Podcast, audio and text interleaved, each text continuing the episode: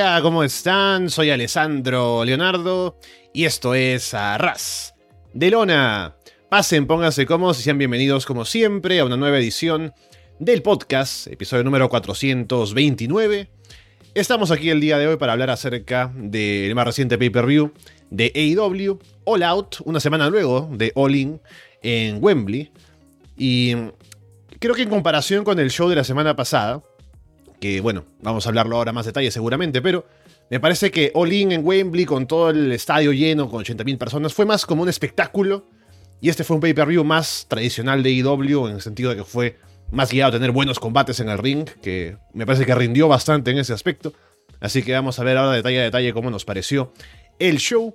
Y también, bueno, grabando un día después, porque también terminaba bastante tarde, el nos mal acostumbró el All-In que acabó temprano por estar haciéndose en Inglaterra. Y para comentar ahora todo esto, está por aquí primero Andrés Bamonde. Andrés, ¿qué tal? ¿Qué tal, Alessandro? ¿Qué tal a toda la gente que nos está escuchando? Sí, eh, prefiero el buen wrestling que el buen espectáculo. Eh, mm. A mí el, espectáculo dámelo en los shows de TV y todo, ¿no? O sea, yo soy un tipo de la... Me gusta la, me gusta la parafernalia, o sea, yo reseño NXT y, y es una locura cada semana.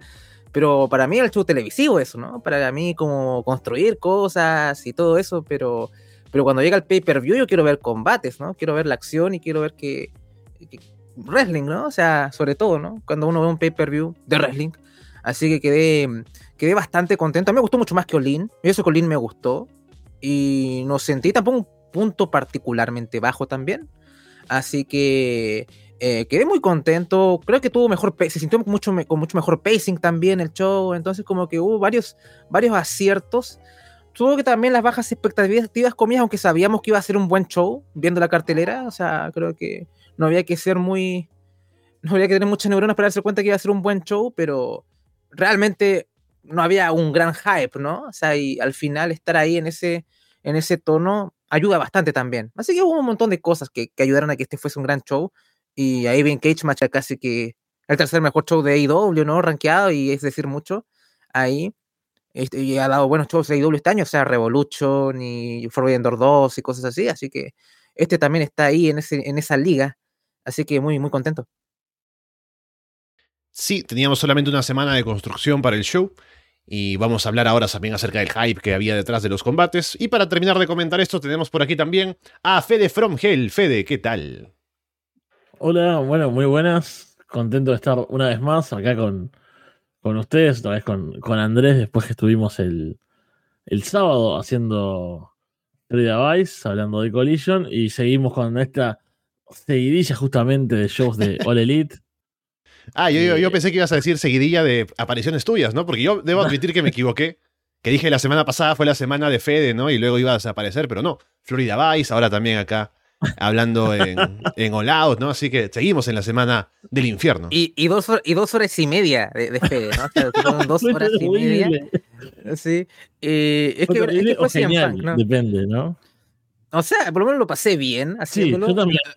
A mí, a mí lo, que, lo que me dio pena al hacer ese programa de dos horas y media no fue, fue que durara, pero que el paper sea tan cerca del show que emitimos, ¿no? No es que le dejen un espacio a la gente que no escucha en Patreon. ¿Saben qué? Me voy a poner a escuchar un programa de dos horas y media pero justo el pay-per-view es, es el mismo día, ¿no? Entonces, sí, sí, eh, pero por lo, sí, entonces creo que no me hubiese sentido tan mal por la duración si no fuese porque el pay-per-view está a horas de, de, de, emitirse, ¿no? Lamentablemente como que Collision arruina un poquito eso. Eh, pero bueno, por lo menos lo se pasó bastante bien. Ahí, ahí, pusimos ahí el segmento para todo público, lo de Punk, así que ahí eh, algo, algo también tocó la gente en abierto.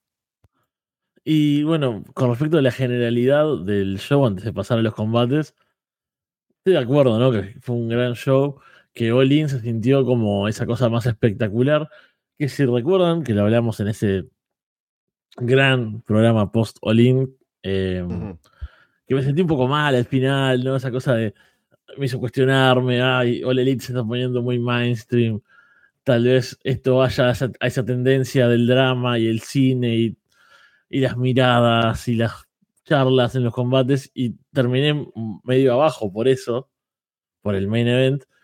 Y Olin fue como decir, ah, no, no, eh, las cosas están bien, o sea, sigue habiendo obviamente eh, drama, sigue habiendo cosas porque es wrestling, también hay entretenimiento, hay historias, etcétera.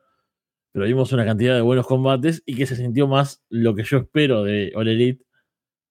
Así que si esto se va a convertir en una tradición anual de tener All In en un estadio grande, hacerlo espectacular, que vayan famosos, que haya bandas, o sea, un WrestleMania, ¿no? Que, que en WrestleMania capaz que hay un combate bueno, ahora que hay dos noches capaz que hay dos combates buenos, pero después es como metan gente ahí y luces y show y cosas, que hagan uno de esos y que después hagan el de la gente que quiere ver wrestling, ¿no? Es como, los niños se divirtieron, ahora nos divertimos los adultos, una cuestión así sin desmerecer a los niños, ¿no? Sin, desmereciendo a la gente que le gusta eh, el drama horrible de, la gente hablando en un rig. Eso sí lo desmerezco.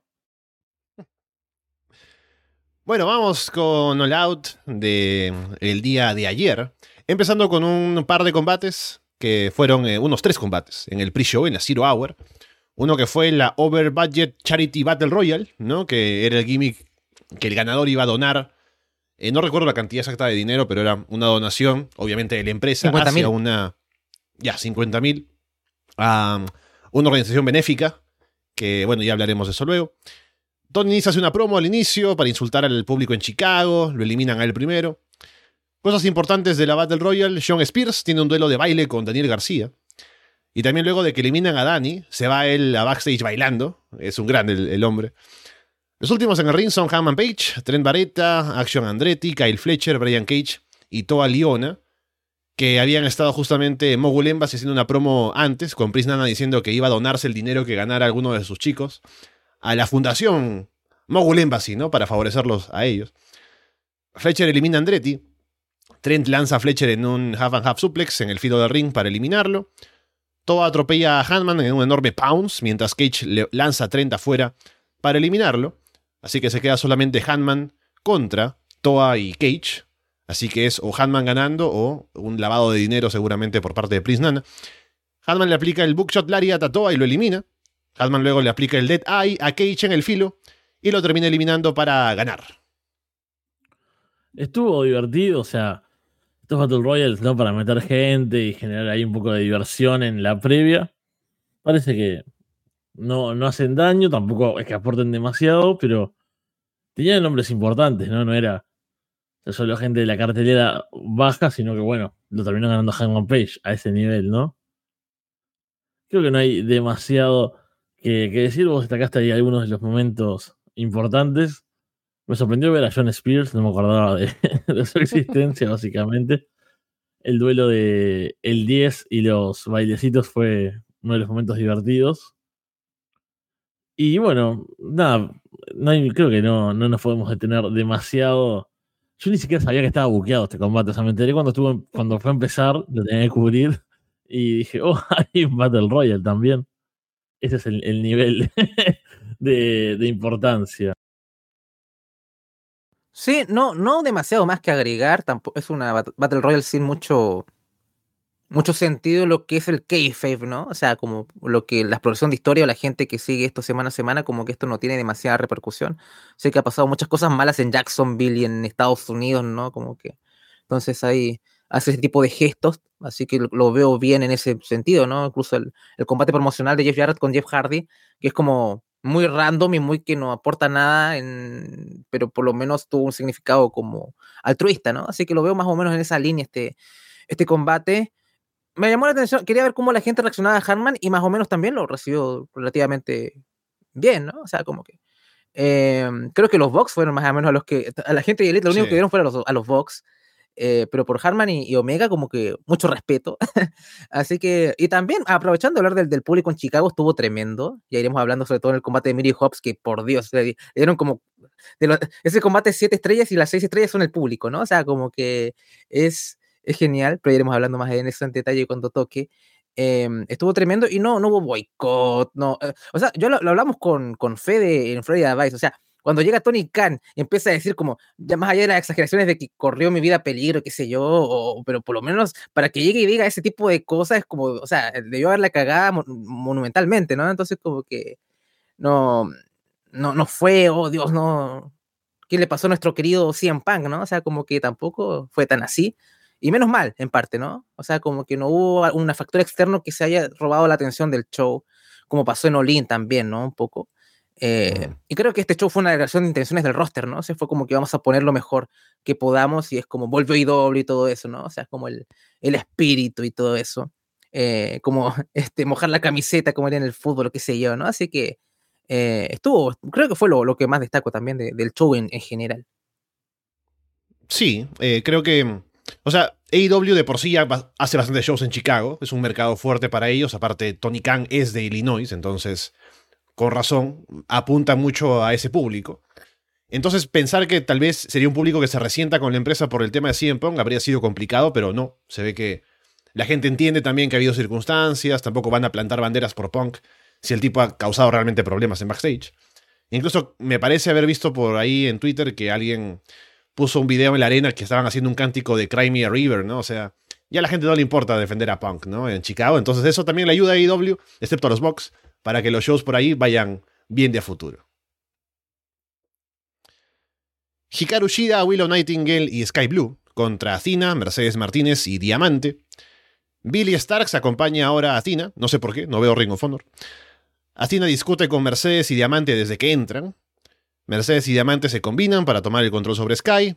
Athena se distrae discutiendo con sus compañeras. Willow da el tag para hacer el comeback. Mercedes lanza Sky en un Spider-German suplex en una esquina. Shida tiene un duelo con Athena. Y la gente responde bastante bien con esa idea de combate entre Shida y Athena. Willow lanza a Athena con un pounce en ringside hacia una barricada. Sky termina aplicándole un Code Blue a Diamante que no queda tan bien para llevarse la victoria. Estuvo divertido, ¿no? Me gustó esa la. esa dinámica entre las kills, ¿no? Que, no terminaron de funcionar muy bien ese cruce con Shida y Atina, que creo que es algo que podríamos ver en, Ring of Honor, tal vez, porque bueno, Atina está teniendo un gran reinado y precisa retadoras fuertes. Y bueno, ya que Shida no tuvo suerte en AEW, puede probar en, en Ring of Honor. Me gustó ver a Billy Starks, aunque sea de Minion de Atina, con un número una de las historias divertidas, una de las pocas historias divertidas que pasan en Ring of Honor, la verdad. no, hay, no hay mucho más. Pero también combate de pre-show, entretenido, está bueno para que tengan presencia y lo hicieron bastante bien, salvo el final que quedó un poco sloppy ahí, pero bien, para que la gente siga manteniendo el buen humor y que alguien de Chicago ganara esa noche, ¿no? Sí, un poquito de amor a la, a la gente en casa. Eh, sí, a mí me sorprendió un poco, como yo no veo Ring of Honor también, que de pronto ya de Atena, ya como del minuto uno, ya tiene problemas con, con Diamante y con, eh, y con Mercedes y pudimos haberlo trabajado un poquito más. Eso me hubiera gustado ver ya como un poquito más de colaboración de un comienzo, ¿no? Y después una desaveniencia entre medio hubiera sido un poquito más entretenido. En mi opinión, la gente también reaccionó bastante bien a, los intercambios entre Chida y, y Atina y pienso, bueno, esta cosa como, no sé cuándo sea el próximo pay-per-view de Ring of Honor. Me imagino que ya habrá algo, algún, algo anunciado por lo menos, aunque no haya ningún combate. En noviembre, ¿no? Full Gear. Full Gear, el de, ese es el de AEW, pero me refiero al de, el de Ring of Honor, el próximo. Eh, ah, no sé entendí, si viene... entendí AEW. O, si me fue entonces, ¿no? Pero... no, de Ring of eh, Honor nada, por ahora. Mm, no sé si se vendrá Dead Before Dishonor, se me, se me traspapelan la. O ya fue Dead Before Dishonor, no sé qué, qué, viene, porque viene Final Battle y está este, sí, en, Super Card of Honor y hay un cuarto ahí. Si fuera Final Battle sería en diciembre, ¿no? Porque no han hecho mucho. Hacen Super Card en el fin de semana de WrestleMania, Dead Before Dishonor, que ya pasó en julio, y Final Battle. No han hecho otro el año pasado, me parece que tampoco. Ah, bueno, entonces habrá que. Entonces queda un trecho, ¿no? Eh, estaría bueno ver a, Tina defendiendo por último el título, ya que no les importa tanto a la gente de Honor Club. Bueno, que, haya un poco de Atina y Chida ahí en, en Dynamite, ¿no? O ya, ya, ya, fue ya, ¿no? O sea, como que ya me, me, resigno. Antes me quejaba ya, como, ¿para qué, no? O sea, ¿para qué vamos a redundar tanto?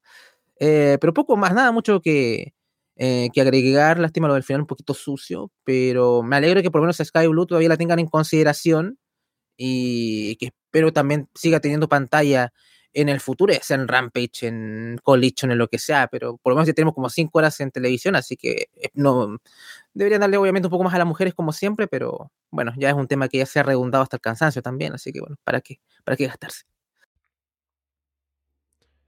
Hay un video con Rush que hace un discurso, luego de haber hecho que secuestren a su hermano y a Preston Vance en México, para decir ahora que la facción ingobernable se va a eh, poner más fuerte que nunca, ¿no? Y va a apoderarse de AEW. Así que veremos qué pasa con Rush ahora que regresa a la empresa.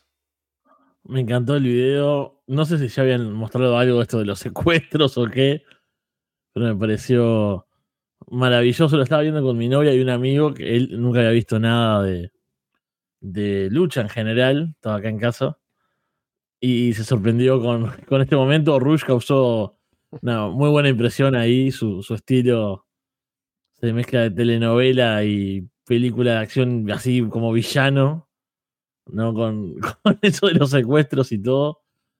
Estuvo bueno a ver si después eso se manifiesta en las historias que puedan hacer con ellos. Yo creo que es un buen equipo y podrían eventualmente ir por los campeonatos de tríos, por ejemplo. Sería eh, algo interesante y que estaría bueno en el ring también, ¿no? De, verlos a, la facción ingobernable ahí con los títulos de tríos.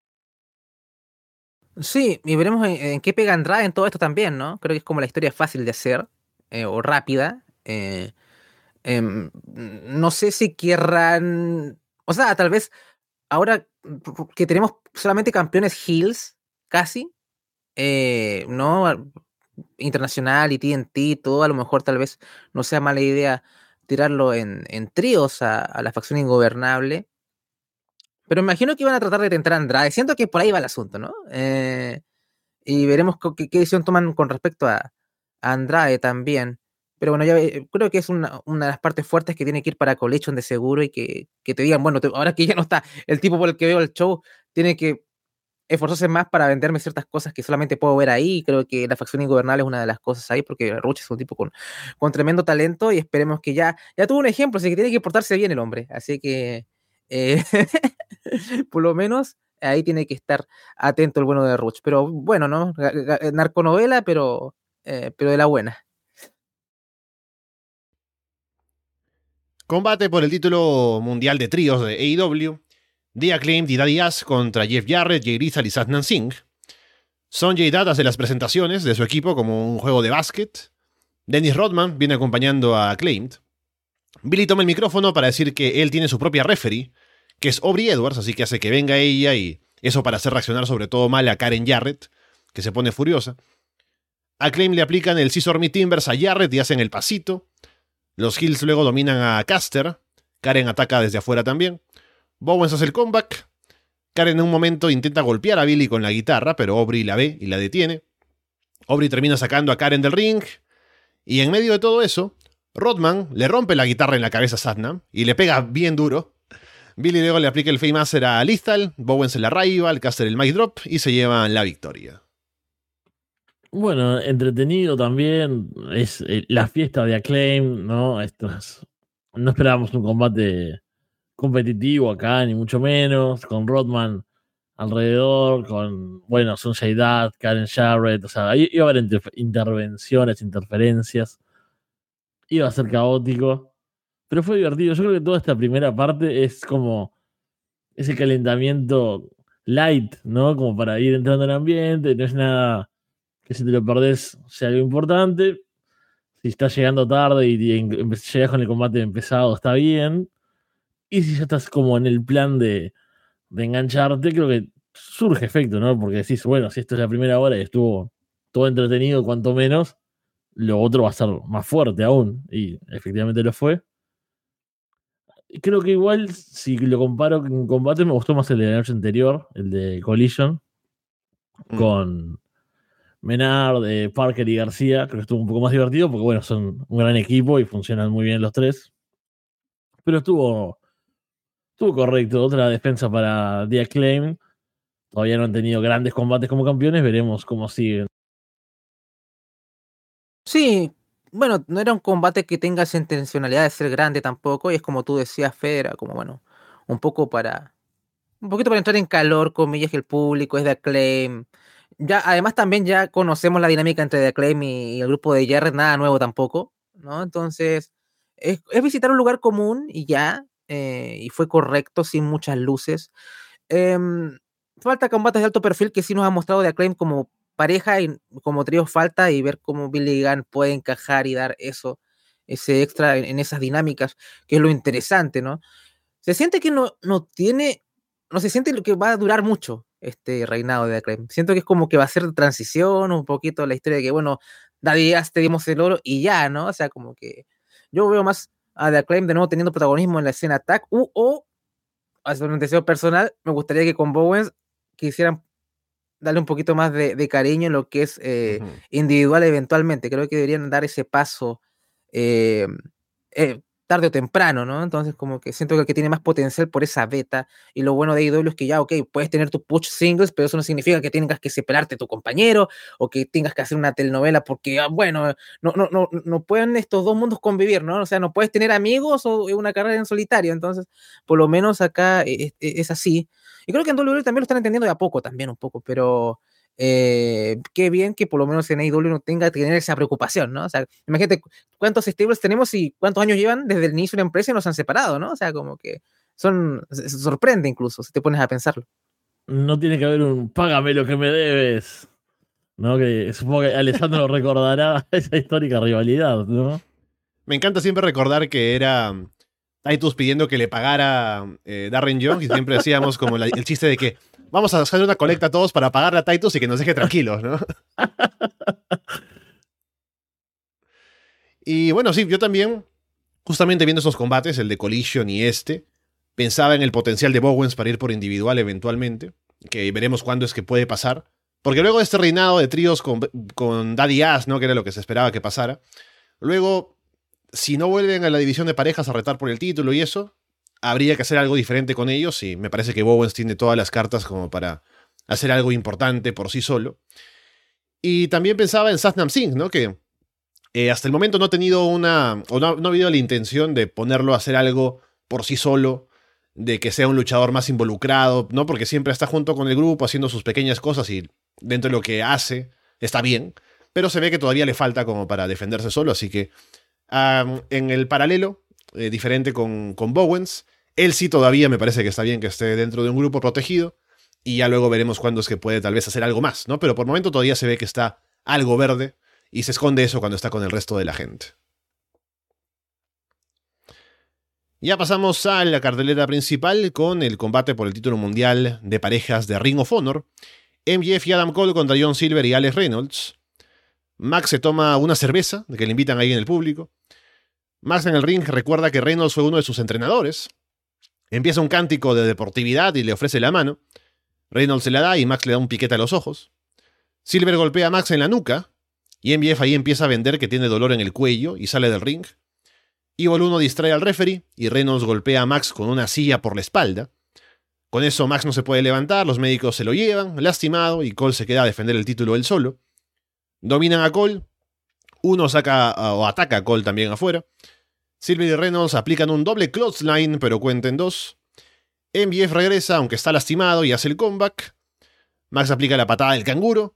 Cole tumba uno con una super kick en el filo y rematan a Reynolds con el doble clothesline para llevarse la victoria.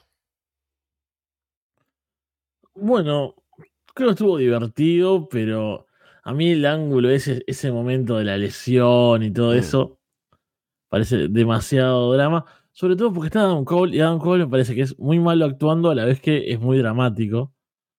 Entonces eso me, saca un poco. Y... A ver, es un recurso bastante clásico. Creo que es más este año. O ya, lo he visto dos veces. ¿Cuándo fue Elimination Chamber? No sé, pero ahí tuvimos el de Montesford, ¿no? No fue este eh, el último Chamber. Tuvimos Bianca Belair hace no tanto, o sea, yo no miro WWE, pero miro los pay-per-views cuando tengo que cubrirlos. eh, ahí son los, dos que recuerdo, así como recientes, eh, en escenarios grandes, capaz que en los semanales de cualquier empresa puede haber muchos más.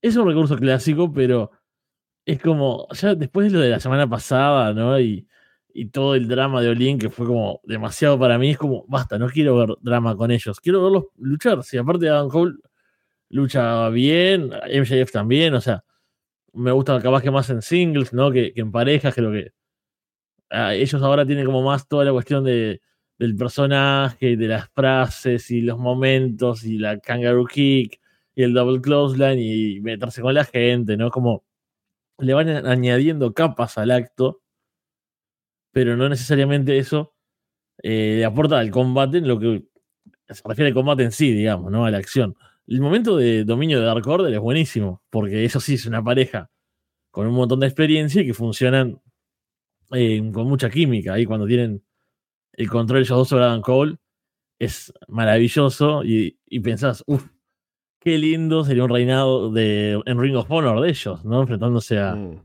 no sé, a The Kingdom, a The Infantry, a The Righteous, que ya tuvieron un enfrentamiento.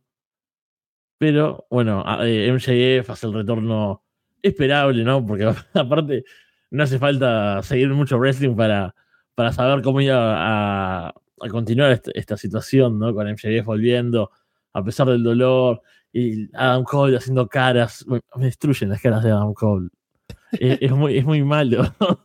Me has acordado de lo peor de NXT, ¿no? A, Gargano, así mirándose las manos.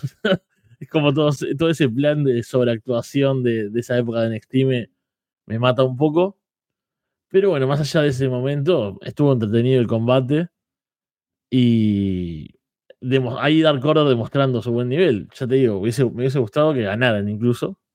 Porque aparte es el título de Ring of Honor y no me imagino a MJF y Adam Cole en Ring of Honor. Entonces, como la única persona de este grupo que mira Ring of Honor, me, preocupa un poco eso. Sí, eh, siento que le dieron una épica que no merecía el combate, ¿no? O sea, como que. Ok, me encima es un título de Ring of Honor en un paper de AEW, los tags, y. O sea, como que. Se lo opener también. ¿Por qué, no?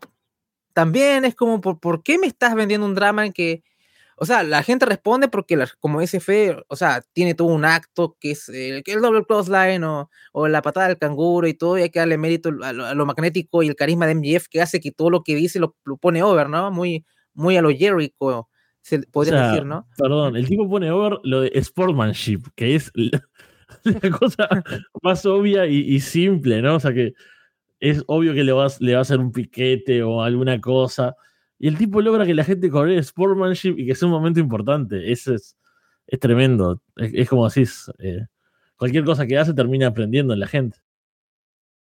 Entonces por ahí va el acto. Entonces, ¿para, para qué generas una épica? Eh, yo pensaba que iban a ganar Dark Order también. O sea, Reynolds me vendió también esa promo como de un minuto que dije, oye, a lo mejor lo gana y pensaba que, ok, me gustó ver a Dark Order de Hill porque es algo bastante refrescante comillas, de lo que tú estás acostumbrado a verlos y a ver a Silver y a todo, y a Reynolds actuar así, y porque habían dicho en la promo, este, Reynolds, vamos a hacer todo lo, lo que esté a nuestro alcance para ganar, ¿no? Y eso es lo que trataron de hacer.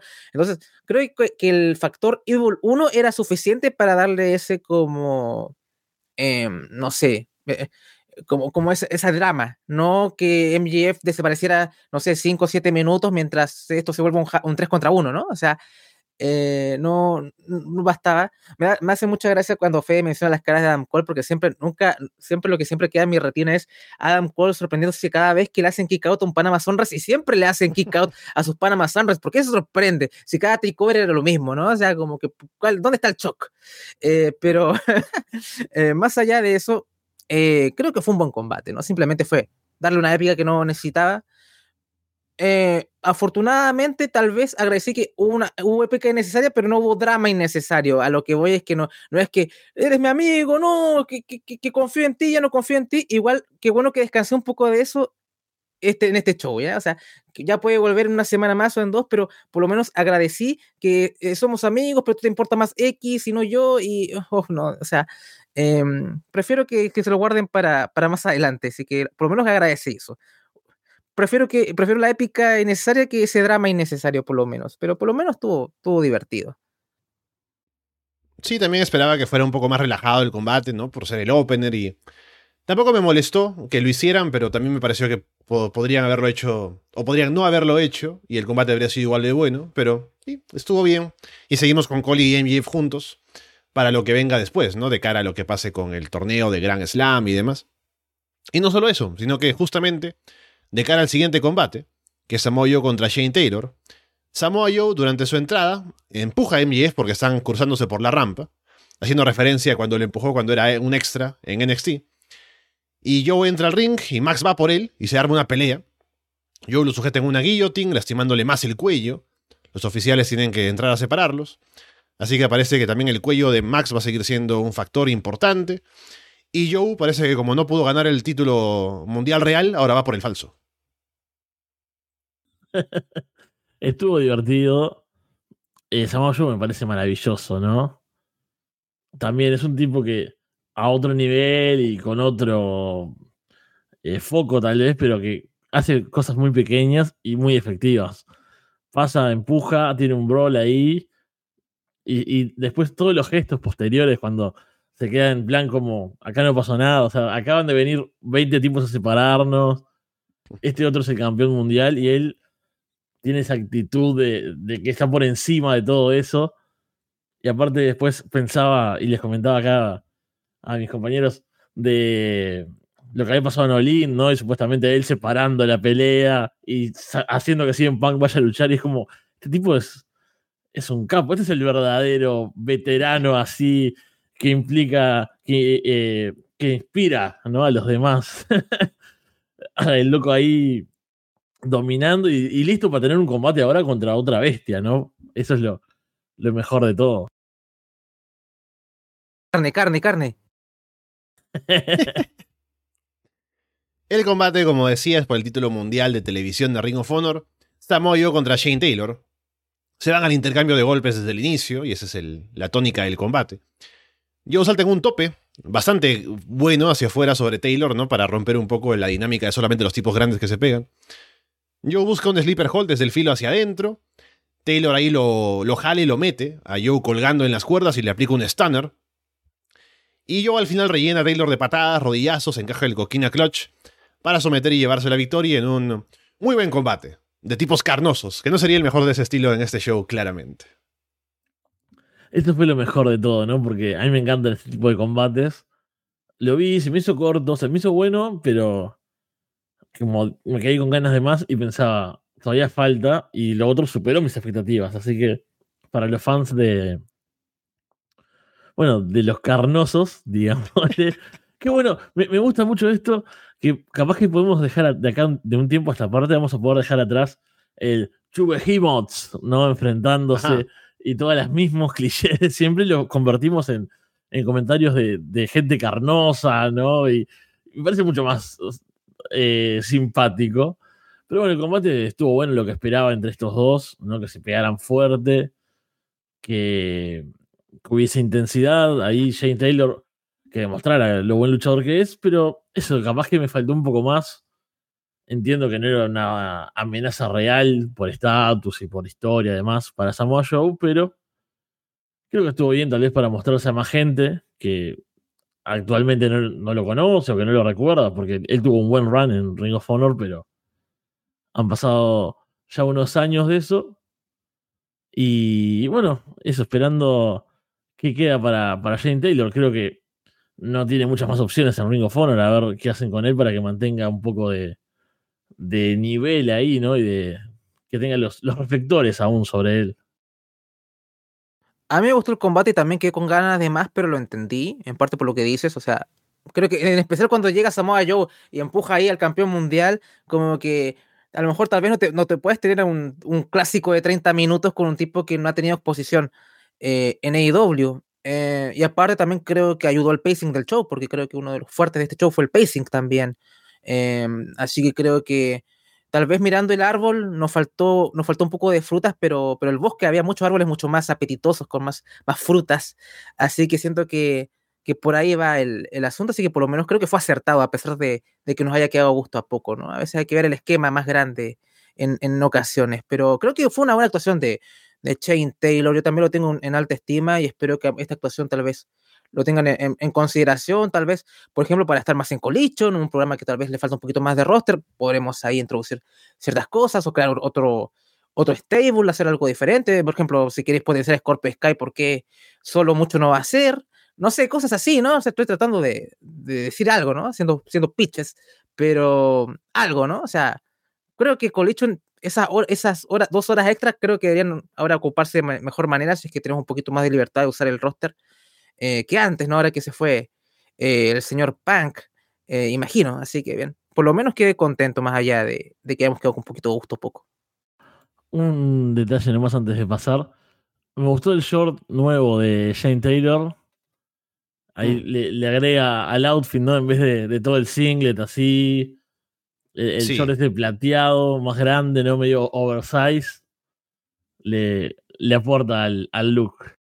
Sí, a, mí también me pareció que ayudó a la presentación. Paulina le gusta que, se, que muestre los trutros, los muslos, el, muslo, ¿no? Entonces como que le gustaba el single ahí que le apretara todo y que se viese ahí la carnosidad más a, a, flor de piel, ¿no? Pero bueno, cada uno con sus gustos.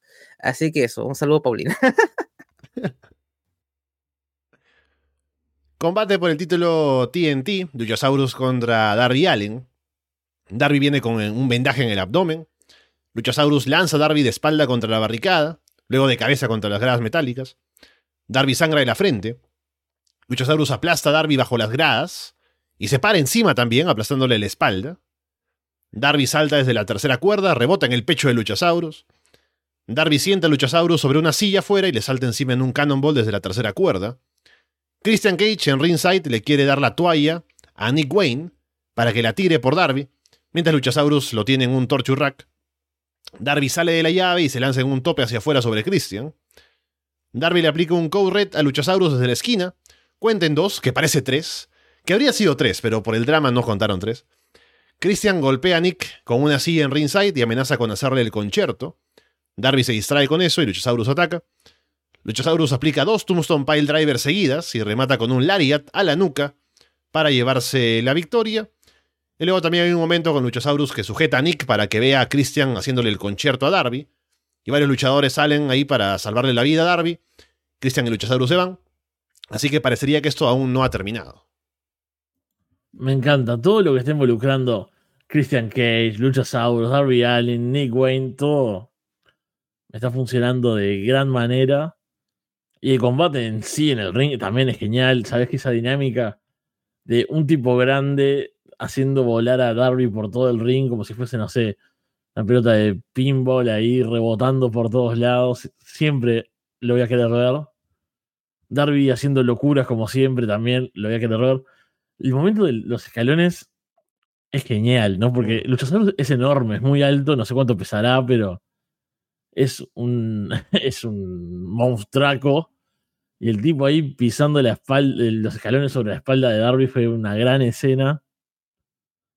Creo que el tema de Cage y Wayne ahí en ringside tampoco es que desconectó con el combate, no fue de esas intervenciones que que te sacan de ambiente, al contrario, aportaron.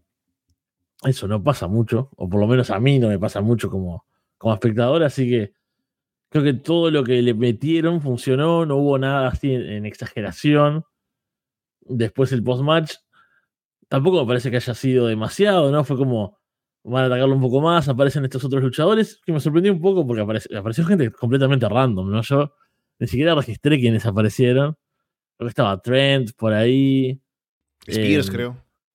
Spears, sí, sí. Fue muy, muy raro. Me gustaría, no sé, Luchasaurus eh, encargándose después de quienes salieron a ayudar a Darby, matándolos a todos. Y Christian Cage metiéndose con sus familias. quiero que eso pase contra todo el mundo. O sea, soy muy fan de eso, de, Cage metiéndose con, ya sea con los padres fallecidos o con las madres de, de sus rivales. Me parece uno de los actos más divertidos actualmente de, de All Elite. Y bueno, si esto continúa, también contento porque si fue un buen combate, pueden llegar a tener otro sumando elementos de este, ¿no? Y ya habiendo demostrado lo bien que funcionan, no me molestaría ver una revancha que supere incluso a este encuentro. Eh, para mí, este no, fue el combate de la noche, ni mucho menos, aunque está ahí en los puntos altos del show, de un show de lleno de puntos altos. Eh, pero para mí fue el mayor triunfo de todo este show, diría yo. En el sentido de. Eh, se vio como una maldita amenaza, ¿no? Y nunca lo había sentido así Nunca. no es, antes lo sentía como, ah, bueno, Luchasaurus con una skin de, otro color, ¿no? Simplemente, ¿no? Y, que hacía sonidos guturales y era, ¿no? Un poco. Y esa era mi, percepción de Luchasaurus. Y esa imagen eh, del final del combate haciendo los tombstones, así como que, bueno, afortunadamente como Darby igual es un tipo ligero, eh, es más, un poco más simple hacer este, este spot, ¿no? Pero que, que le haga un tombstone y después se para de nuevo Luchasaurus y hace otro, o sea, en, en, cadena, es, realmente una, una, imagen bastante... La secuencia final es genial, ¿no? O sea, como, como mata a Darby, eh, realmente como que te llega, te, te crea un, un, impacto. Y yo decía, bueno, a lo mejor van a jugar más conservador con este combate porque ya Darby decía, bueno, en All In ya como que viene como bien dañado en la espalda y todo eso, que también esto, esto lo juegan en el en el combate, pero al final creo que estaba jugando un poco con nosotros. O sea, si, en verdad estaba tan mal como decía ahí a la prensa, no hubiese dejado ese spot de las escaleras. Entonces, cuando vi ese spot de los escalones que mencionaba eh, Fede, lo decía más en detalle, eh, lo sufrí más, ¿no? Digo, no, este tipo, no, no, no más. Dije, ya, ok, le puso los escalones hasta ahí para cuidarlo, ¿no? O sea, como que van a jugar un poco con eso visualmente y lo van a dejar de ese tamaño, ¿no? Y no, y el maldito luchador se sube a los escalones y no, dije, eh, no, maldito Darby, ¿no? O sea, no tienes ningún tipo de, de precaución, ¿no? Entonces, al final como que casi aplaudí, ¿no? Como que estaba preocupado y lo estaba disfrutando al mismo tiempo, ¿no? Así que, no, fue, fue tremendo. Darby, Dios, ¿no? O sea que a veces... Eh, siempre es un de los, de los, puntos altos del rostro. O sea, hay que agradecer que este tipo tiene un cariño por, por la compañía y el tipo es como que es el más corporativo de todos y, no, no, lo, no lo parece, ¿no? A priori, pero lo escuchas y, y el tipo como que deja la piel por, por AEW y sobre todo, y eso que el tipo más o menos es, amigo de Punk y todo, ¿no? O sea, entre, eh, eh, la, posición de Darby me gustaría mucho saber qué opina del tema Punk, porque creo que él lo tiene, es muy cercano, creo que es cercano, él es uno de, es amigo de él, ¿no? O sea, es, es, interesante ver con su opinión del tema. Creo que no, Darby es tan reservado que no lo vamos a saber, y si lo sabemos va a pasar mucho tiempo. Pero, ¿qué voy a decir? Creo que uno de los MVPs de este, de este show, hubiese sido el MVP de este show si no fuese por eh, cierto dragón. Eh, pero eh, es, es, genial Darby, ¿qué puedo decir? Y creo que ganamos todos. Y tengo ganas de ver Nick Wayne contra Christian Cage, que seguro va a llegar en algún coliche, no Dynamite, qué sé yo, que va a estar bastante bueno. Con la madre viendo ahí, ¿no? Claro, en, primera fila, de seguro, así que tengo, tengo ganas, ¿no? O sea, que pierda Nick Wayne y de pronto Christian se con la mamá y que quede ahí abandonado, ¿no? Sería como el final perfecto. Me encantó también, creo que lo que más consiguió este combate, aparte de ser muy bueno, fue establecer a Luchasaurus también como alguien a tomar en cuenta, ¿no? Porque estaba muy escondido detrás de Christian Cage. Siempre decíamos todas las semanas, ¿no? Que ojalá Christian fuera el campeón de verdad para que él defendiera el título en los combates. Y decía, bueno, vamos a ver este Luchasaurus contra Darby. Y seguramente voy a quedarme extrañando ese Darby contra Christian de Collision, que fue muy bueno. Pero no, este combate tuvo un estilo diferente y aprovechando la diferencia en tamaños y que Luchasaurus es un powerhouse y todo eso, quedó perfecto. Así que ahora queda un poco mejor la imagen de Luchasaurus como campeón, al menos para mí, de pensar en que combates futuros de él también pueden valer la pena de ver, aparte de solamente con Darby. Y a ver qué pasa con esa historia, ¿no? Que ya como decías, está bueno pensar en un Christian contra Nick Wayne, a ver qué puede pasar también con todo eso. Me gustó mucho un tuit de Nyla Rose, ¿no? Que decía como que eh, he visto a Christian sonriendo en backstage y tuve que llamar a mi papá para ver que todo estaba bien, ¿no? Porque es un grande Christian. Miro contra Powerhouse Hobbs. Un combate que no voy a decir que me sorprendió, pero, o sea, venía muy discreto, ¿no? En cómo lo habían armado. Eh, porque no habían hecho mucha historia ni nada, solamente se armó de un momento a otro. Y fue genial. Salen a tener un duelo de fuerza. Y Hobbs lanza a Miro en un belly to belly suplex. Que se ve algo incómodo, no se ve como súper pulido, pero no importa, porque hemos hablado de esto con Fede, ¿no? Es un combate de tipos grandes que se pegan, no todo tiene que verse bonito. Mido salta en un cannonball desde el filo del ring hacia afuera. Hay un cántico de Slap That Meat, como que palmea esa carne. Hobbs domina con un chinlock. Cada vez que intercambian golpes en un momento, la gente empieza a gritar meat, carne, carne. Miro le saca bastante provecho al metido que es el público y lo mete más. Hay un cántico de Meat Forever. Miro aplica el Game Over, pero Hobbs se levanta con Miro en su espalda para sacárselo de encima. La gente corea Holy Meat. Miro salta desde la esquina. Hobbs lo atrapa en el Spinebuster, pero cuenta en dos. Hobbs intenta el Game Over, pero Miro se escapa y aplica un Spinebuster. Miro encaja el Game Over otra vez para someter y llevarse la victoria. Y hablemos también de una vez del post-match porque tiene que ver con tal vez esto que continúe o qué pasa con estos dos. Hobbs le ofrece la mano a Miro. Miro finalmente se la da, pero Hobbs ataca a Miro por la espalda cuando se da la vuelta.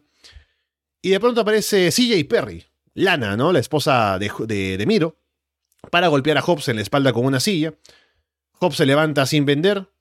Hobbs encara a CJ, pero Miro se levanta y tumba a Hobbs con un par de silletazos. Y Miro luego como que mira extrañado a su esposa y se va, dejándola en el ring. Y grita algo como que, no, tú no eres real, ¿no? Así que no sé qué pasa ahora con Miro, pero habrá que ver.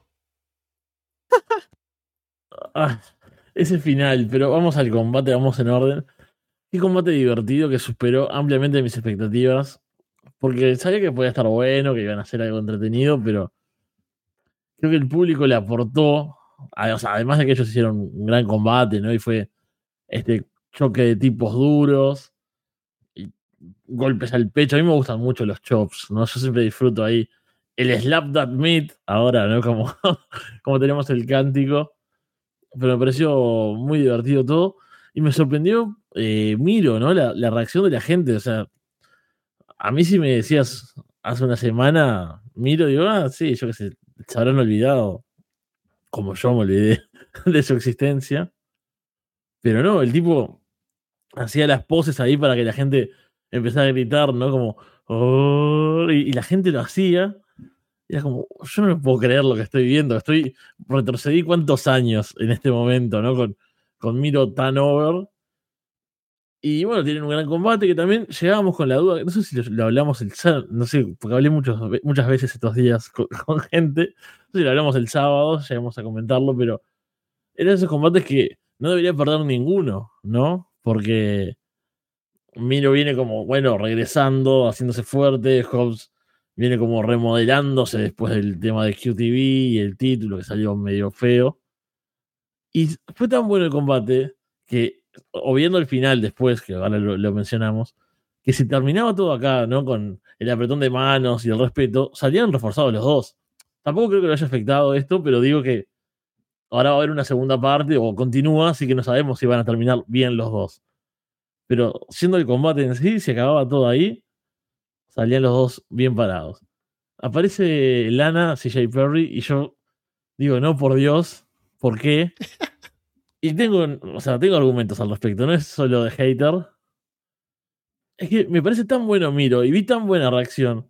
Y su personaje de Redeemer, no entiendo cómo puede coincidir con, con Lana. O sea, ¿qué le puede aportar hoy en día? Ya me pasaba esto en WWE, o sea, si se acuerdan, Alessandro, sobre todo que lo hablábamos en aquel momento llega a un punto que para. Al principio sí me parece cuando él todavía capaz que no había desarrollado mucho carisma. Y ella era como la manager, ¿no? Con el acento ruso y todo eso. Era un buen acto.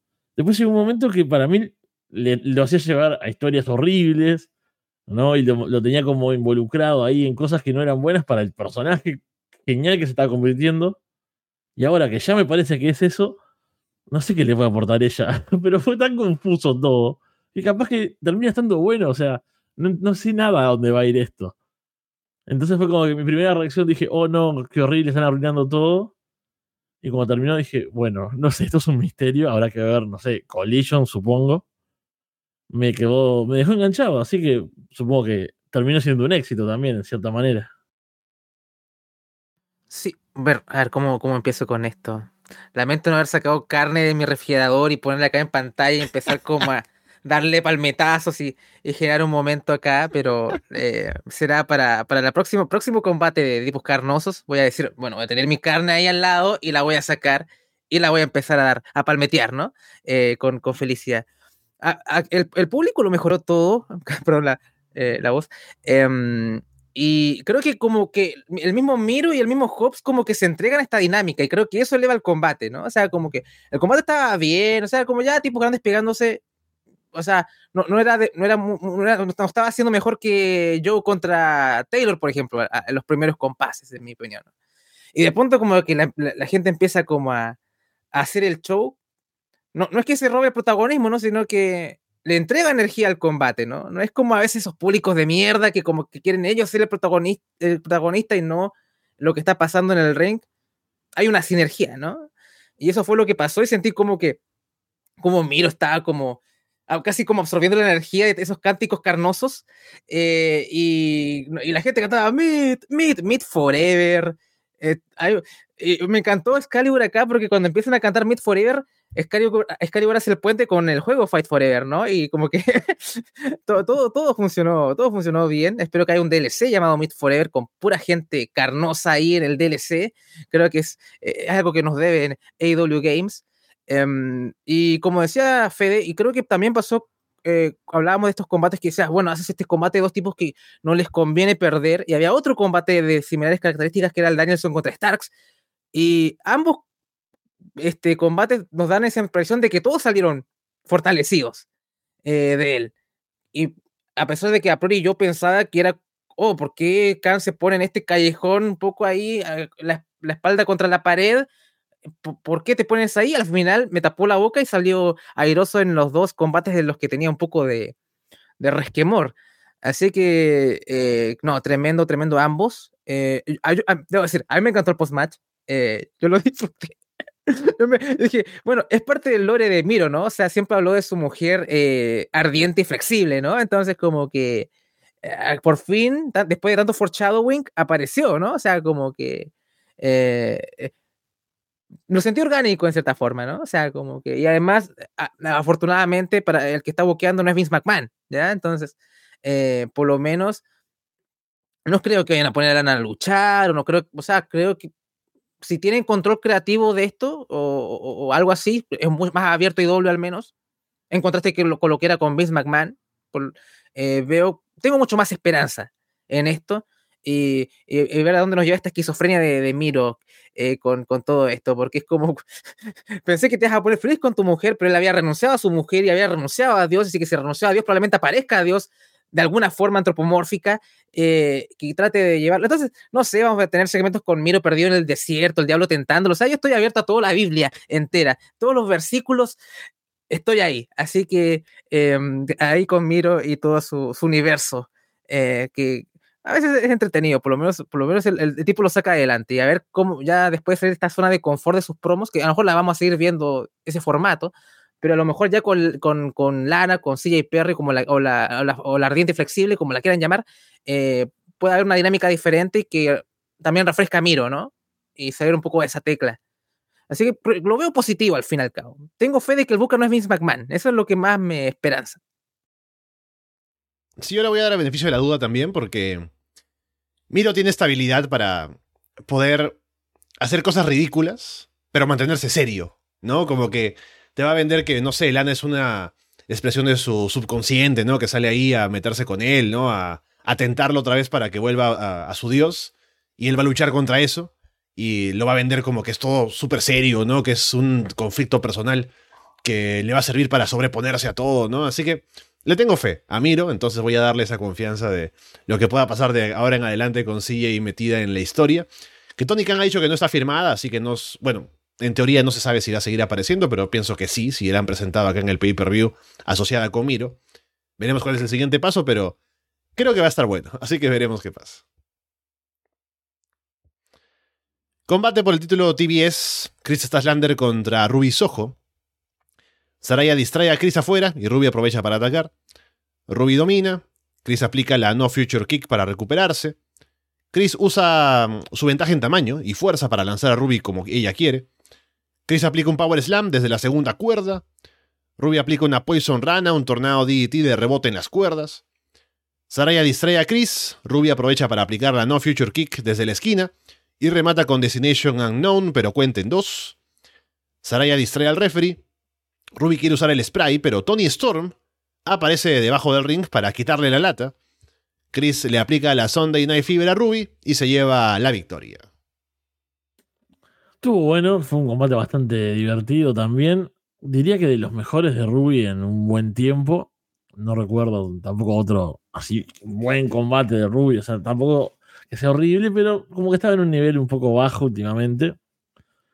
Acá creo que Chris fue una buena compañera, tuvieron una buena química, esta buena dinámica, ¿no? De Statlander como fuerte, dominante, y Ruby, bueno, aprovechándose de los momentos que, que Sarai ayudaba con alguna distracción y teniendo buena ofensiva, o cuando, cuando tocaba también lo hacía bien, ¿no? Esa combinación creo que es de Poison Rana, eh, DDT, después una hurracarrana corta, ¿no? Con, con Chris de rodillas, es bastante buena. El Low Future ahí también, con el Destination Unknown, ahí fue un falso final que lo comí, ese ahí dije, uff, cambio, cambio de título, con el, a mí me gusta Chris, ya fueron unos instantes de, de sufrirlo. Y me sorprendió el final, tampoco esperaba que pareciera Tony, ya me, estaba metido en el combate al punto de, bueno, no sé, Storm estará haciendo sus cosas delirantes en otro lado. Y bueno, veo que va a seguir por ahí la historia de, de las Outcasts rompiéndose. No soy muy fan de Saraya, la habíamos hablado en.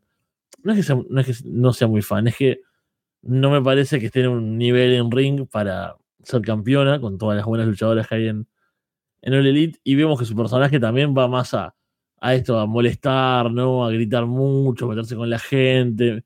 Más como ese lado exagerado, drama, ¿no? Eh, historia, personaje, digamos, que, que una buena luchadora. Así que no sé cómo seguirá por ahí, si, se enfrentará con Storm, cuándo vuelve Jamie Hater. Pero en lo que nos compete, que es este combate, me gustó la defensa de Chris. Espero que siga un tiempo más porque todos los combates suyos siempre me, me divierten. Me gusta su estilo así de doble, la luchadora fuerte, dominante, que haga unos buenos power slam, sea una nerd extraña también. Eso siempre le, aporta. Tenía un look eh, de Zulander, por cierto, el, el, atuendo. Así que, ¿cómo no vas a quererla, no? Con, con eso, me parece que es maravillosa la campeona TBS. Sí, hasta Ben Stiller le respondió, ¿no? Como que eh, hizo un tweet y como que etiquetó a Stiller y, le respondió. Así que hay un, eh, un guiño ahí. Yo no lo había notado eso que yo, la, eh, primera vez que vi Zulander fue hace unos meses, así que imagínense, recién, recién la vi este año. Paulina dice, ¿cómo no has visto Zulander? Y, y me, me, arrendó Zulander ahí y, me lo tuve que ver. Así que, pero valió la pena.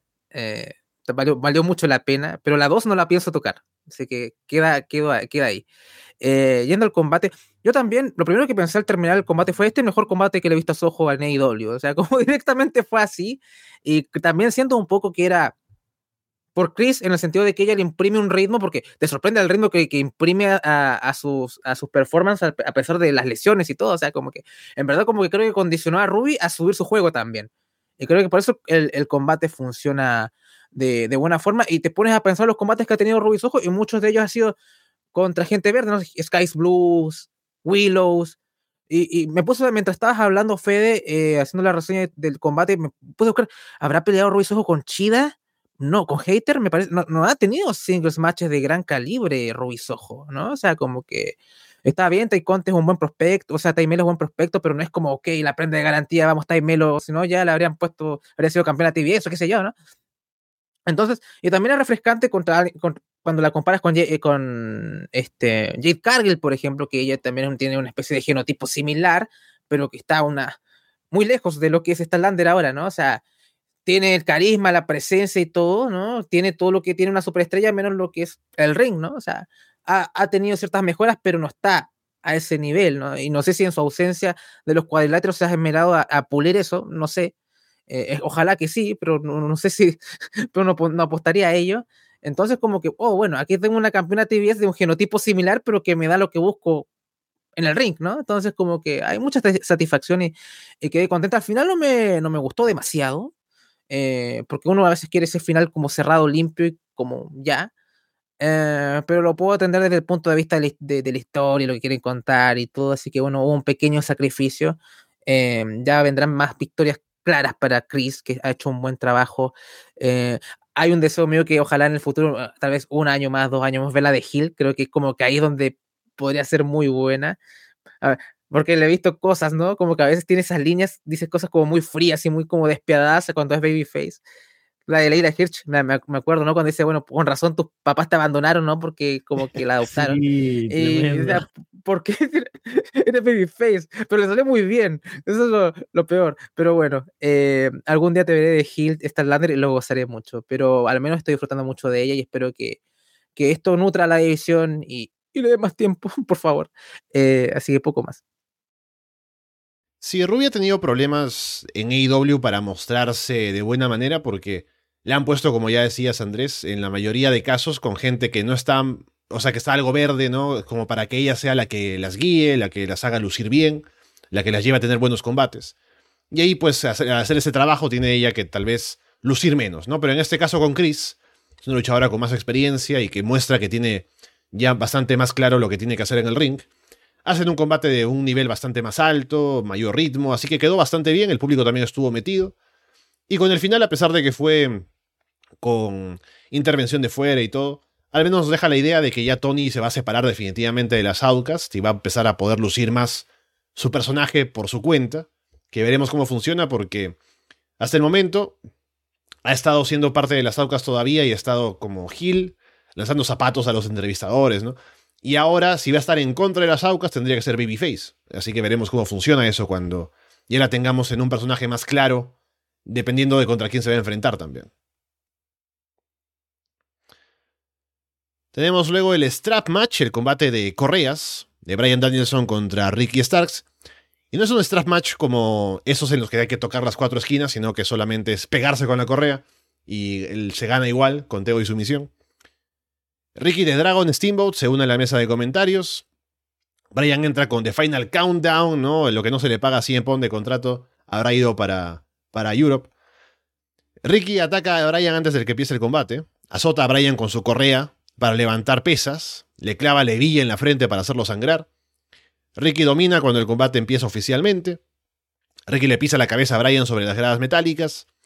Brian luego azota duramente a Ricky en una esquina en la espalda cuando está colgado sentado arriba, luego en el pecho cuando está colgando hacia abajo y es muy duro. Brian hace que Ricky se golpee la cabeza en el poste y Ricky empieza a sangrar también. Intercambian azotes con la correa a un lado de la cara de cada uno. Brian tumba a Ricky con golpes. Big Bill aparece para atacar a Brian. Steamboat se para de la mesa y va por Bill. Bill toma a Steamboat del cuello, pero Brian lanza a Ricky encima de Bill y luego él se lanza desde la tercera cuerda sobre todos ellos. Brian le pisa la cabeza a Ricky al final, encaja la level lock y luego le pone la correa en el cuello a Ricky. Ricky se desmaya y Brian se lleva la victoria en un tremendo combate. Qué gran combate, por favor. Qué alegría ver esto. Violencia, técnica, sangre, azotes. O sea, ¿qué, ¿qué, más se le puede pedir? Me gusta, obviamente, que esa estipulación de las correas, de tocar las esquinas, es una porquería y no recuerdo que haya un buen combate que la use. Y Combate de cadena rusa, ¿te acuerdas? Ese de Cina con Miro. Era un combate como de cadena mm. rusa, era una cosa horrenda. No era exactamente un strap match, pero era como muy parecido a eso. Es que son eh, malos siempre. Algún día revisionaré eso porque era una asquerosidad. Pero bueno, continúa, Fede, perdón. Pero buenísimo, me encanta ver a Danielson así full despiadado, ¿no? Violento. Y Ricky Starks manteniéndole el combate, ¿no? Porque no es que, se vio, o sea, se vio la diferencia, obviamente, por la experiencia, por lo que significa Danielson. Pero si vos despojás el combate de eso, o sea, de, del background, el tipo estuvo a la altura y cuando tuvo que pegar fuerte y cuando tuvo que aprovecharse, aparte hizo muy bien su rol, ¿no? Pegando al principio, ganando ventajas, sabiendo la diferencia que hay entre uno y otro. Danielson ahí retándole a que le pegue más con la correa, ¿no? Que es como. Esto no, no se puede disimular mucho, me parece. Yo no, no, me, no me imagino qué forma hay de disimular un correazo en la cara y Danielson ahí ensangrentado pidiéndole que, que, que, se, que se amache, ¿no? Como ahí que, que, le pegue fuerte, que, que demuestre que tenga agallas. Me pareció que fue todo muy maravilloso. Las intervenciones también justas, como hablábamos hoy en otro combate, ¿no? Que está bien, no, no restan, aportan, en ese momento divertido, hacen como un cambio tal vez de ritmo, así después de toda la violencia y la intensidad, hay un, un cambio que no lo baja tampoco, no es que te, te lo enfríe. ¿Qué decir? como hablábamos hoy, que lo dijimos en el combate de Hobbs y Miro, el miedo cuando llegábamos a este combate, ¿no? Los dos tienen que ganar, quién va a salir reforzado, todo eso. Pero si tenés un combatazo con Brian Danielson, salís reforzado, o sea, no importa el resultado. Y acá esto es lo, que está bueno para tener en cuenta, ¿no? Sobre todo, no sé, los fans, los, la gente que analiza, lo que sea. No ese miedo a las derrotas que tenemos todos a veces, ¿no? De, uy, ¿qué va a pasar con esto? Si está bien contado y si después se hace algo con eso, si, se capitaliza después el momento, em, se puede tener un final decisivo, ¿no? O sea, acá no se rinde, está bien, esos pequeños detalles, ¿no? Que está bien, una victoria por sumisión en la que el rival no se rindió en sí, es como que perdiste, pero no tanto, ¿no? Tenemos siempre como esos niveles medios así como eh, implícitos, eh, sí, implícitos, así los tenemos todos, pero me gustó, me gustó mucho y sobre todo Brian saliendo con The Final Countdown es un momentazo. Me imagino ahí Tony Khan eh, viendo los números, ¿no? Ahora que no tiene así un punk. Y viste cuando de repente te sobra plata de algo y esa cifra te hace acordar algo, ¿no? Decís, uy, mira, me sobraron mil pesos. Mil pesos no es lo que vale eh, esa botella de whisky. Ya está, no, me, voy a quedar con estos mil pesos. Voy y me voy a comprar el maldito whisky y voy a celebrar. Me imagino que cuando vio los ceros sumándose, dijo, no, no, vamos a gastar al carajo esta plata y poner The Final Countdown. Y lo agradezco mucho porque lo hizo aún más épico todo. Sí, no, The, Final Countdown es como el Blue Label de, los temas de, de, wrestling, ¿no? O sea, como que. Eh, realmente no decir. Bien, eh, más allá de, de, eso. sí, o sea, hablábamos un poco esto en, Florida Vice con esto de, bueno, ok, estamos en una situación comprometida, ¿no? Tal vez Starks no, debería ganar acá, pero Danielson también debería ganar acá también. Y es una salvajada eh, este combate. Y yo pensaba, bueno, otra vez tenemos esta disonancia de Danielson con el Blackpool Combat Club, porque bueno, Danielson llega un poco a salvar al viejito, ¿no? Y a Ricky Steamboat. Eh, y, toma este rol babyface y acepta este combate ante Starks pero apenas empieza el combate vaya casi directo al intento de, homicidio, ¿no? Entonces, ah, ok, sí, con el Blackpool Combat Club, ¿no? Hace como que se me despejó toda la... Eh, fue un poco ya, ok, este tipo sigue siendo Gil, simplemente es un fanboy de Ricky Steamboat y va, va, a matar a Ricky Stark por eso, y es la única razón. Y eso, eso fue lo que me, me inventé en mi cabeza y quedé en paz conmigo mismo con, con eso. Bueno, em, y no, sobre todo tengo que decir, tengo que darle mis flores a Starks porque yo creo que debe haber usado toda esa frustración que también se vio mucho en la promo en Collision y toda esa como eh, esa ley de Murphy que siempre pasa algo con, con, Ricky Starks que a veces está fuera de las manos de él, ¿no? Porque ha hecho un trabajo impecable esta última, desde que empezó Collision sobre todo, ¿no? O sea, como que creo que el trabajo que, ha hecho junto a Punk eh, lo, elevó bastante y Danielson se encargó incluso de subirle un peldaño más, ¿no? A pesar de que de, de la derrota. Así que estoy muy interesado a ver qué camino va a tomar eh, Ricky después de este combate. Tengo ganas de ver como fotografía después de este combate, o sea, como de, hinchada de estar esos rostros, ¿no? O sea, como que yo al primer corredazo estaría llorando, eh, no, me, no me podría machar, o sea, imposible, o sea, como que amachar no es una, amacharse no es una opción si estuviera en, ese, en esa situación. Me, me, estaba riendo, ¿no? Porque no sé si el, el grupo de Telegram dijo, bueno, un poco salvaje esto, ¿no? Y Paulina dijo, amáchate, ¿no? O sea, como que ya. Soy muy fan de ese concepto. Muy sí, acá, acá eh, Paulina trayendo la masculinidad tóxica de nuevo, eh, de moda. Aquí sí que, ¿qué vamos a decir? ¿No? Que vuelva a los lentos. Eh, pero independiente de eso, o sea, no sé si fue el mejor combate, pero fue mi favorito, fue como el que, el que más te impacta. No esperabas que fuesen tan lejos, ¿no? O sea, como no, no pensabas que iban a llegar hasta ahí. Y le decía a Fede en, Free Advice, ¿no? A lo mejor el strap match es un poco para, ok, Danielson está un poco jodido del brazo derecho, a lo mejor la estipulación como limita ciertos movimientos, no, tiene, no hay tanto atleticismo, no tienes que, creo que le, da a Danielson para hacer un combate muy comillas más seguro, muy comillas. Eh, y por lo que le escuché en el Media Scrum, como que dijo, bueno, al final con el brazo dañado, strikes no, no hizo, ¿no? O sea, como que hubo mucho, usó tal vez el brazo para, para dar correazos, pero no, no, no hubo impacto, como que se cuidó mucho ahí.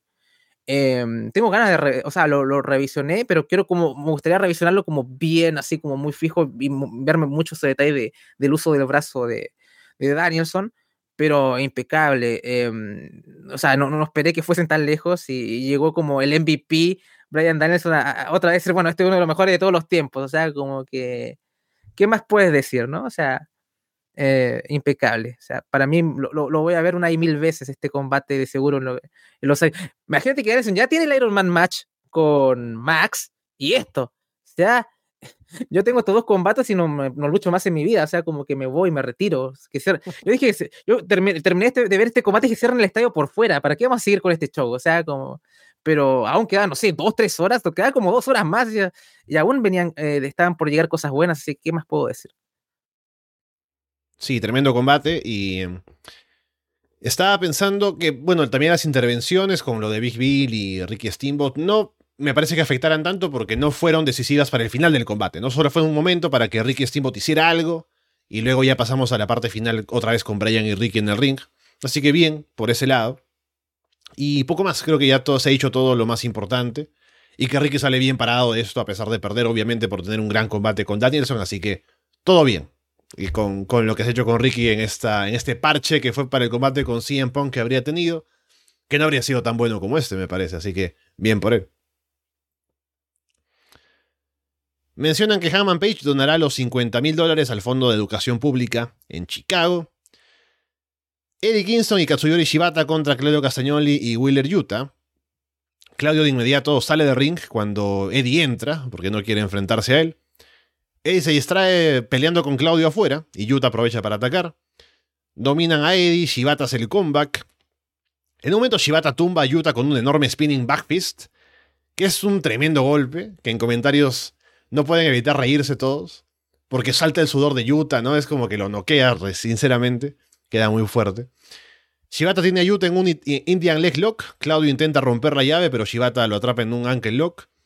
Luego Claudio sale y sí golpea a Shibata, pero al hacer que caiga hace que lastime más a Yuta. Claudio luego de que pasan más cosas, ¿no? Entre todos que van entrando, por fin entra a tener un duelo con Eddie en el ring, se ponen a intercambiar golpes.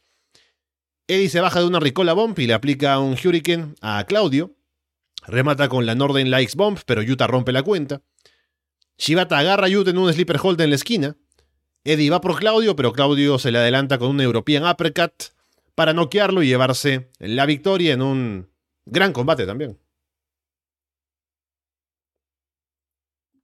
Sí, otro gran combate. Y es, tremendo, ¿no? Imagínate el nivel de esta cartelera que tal vez no está en los puntos realmente altos, solo en los altos, ¿no? Es como, esto cualquier otro día, cualquier otro evento sería, no sé, el combate de la noche. Mira esos cuatro nombres, em, sea por trayectoria, por talento, por el momento en el que están, o sea, todos tienen algo grande que aportar un combate, creo que todos lo hicieron genial.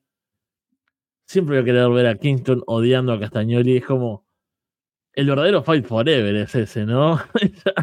esa, rivalidad que trasciende empresas, años, trasciende todo. Que Kingston te la vende de forma maravillosa, ¿no? Increíble. Yo creo que realmente lo odia, ¿no? Es, es, lo que tiene Eddie, ¿no? Que me parece como muy visceral así, se siente muy real. Y todos lo hicieron genial. Bueno, Yuta es el eslabón débil, si se quiere pero estuvo bien, o sea, tampoco es que desentona ni queda como muy detrás de los demás, salvo, bueno, cuando recibe un montón de, daño. Y me sorprendió el final, me parece que está bueno también, ¿no? Sigue manteniendo ese fuego de Kingston y Claudio ahí, que lo, va a seguir odiando y, y bueno, algún día va a tener que tener su venganza. Así que tampoco me molesta. Me hubiese gustado sí, un final feliz, pero Sé que esto va, va a seguir funcionando. Cuando, cada vez que tengan cruces de otra forma, siempre va a dar buenos momentos. Y me sentí viejo, sí, con, que, con cómo le dicen al remate de Eddie Kingston. Mm. ¿No? De, Hurricane. Sí. Para mí era el Backfist to the Future. Yo claro. cubrí, cubrí el otro día que fue Olin y lo puse así si alguien lo corrigió en comentarios, no le presté atención. y ahora que estaba escuchando un poco más, y creo que lo hizo dos veces o algo, y dije, ¿qué, es eso? ¿Qué, movimiento es ese? ¿Dónde está? Dije, uy, capaz que le están diciendo así hace como cuatro años, capaz. Y yo mantengo la influencia de Chicara, ¿no? Viva, Chicara vive a través de, mis coberturas de, de los shows de All Elite. Claro, es que aparte que mencionar, si hay gente que no ha visto Chikara nunca, es que se llama el Backfix to the Future también, porque se lo aplicó una vez a. ¿Cómo se llamaba? Archie, Archie Valpec. Hizo que retrocediera en el tiempo también, ¿no? Entonces, por ahí se justificaba el nombre.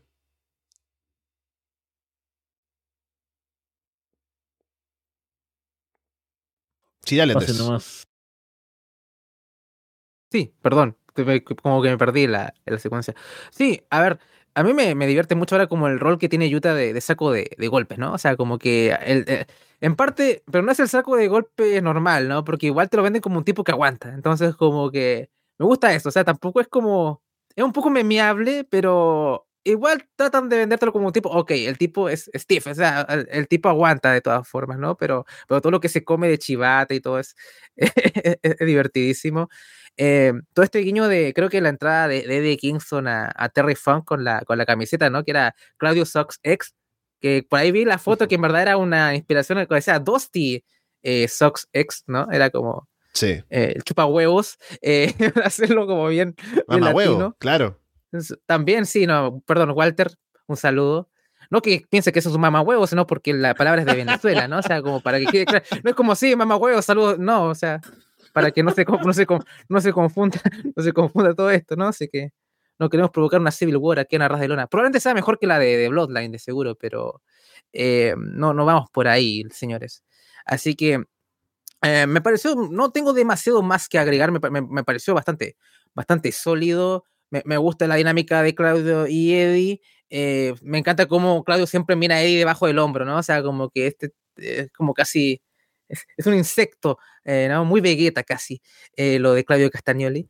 Eh, y claro, me, gustaría ver un combate tal vez.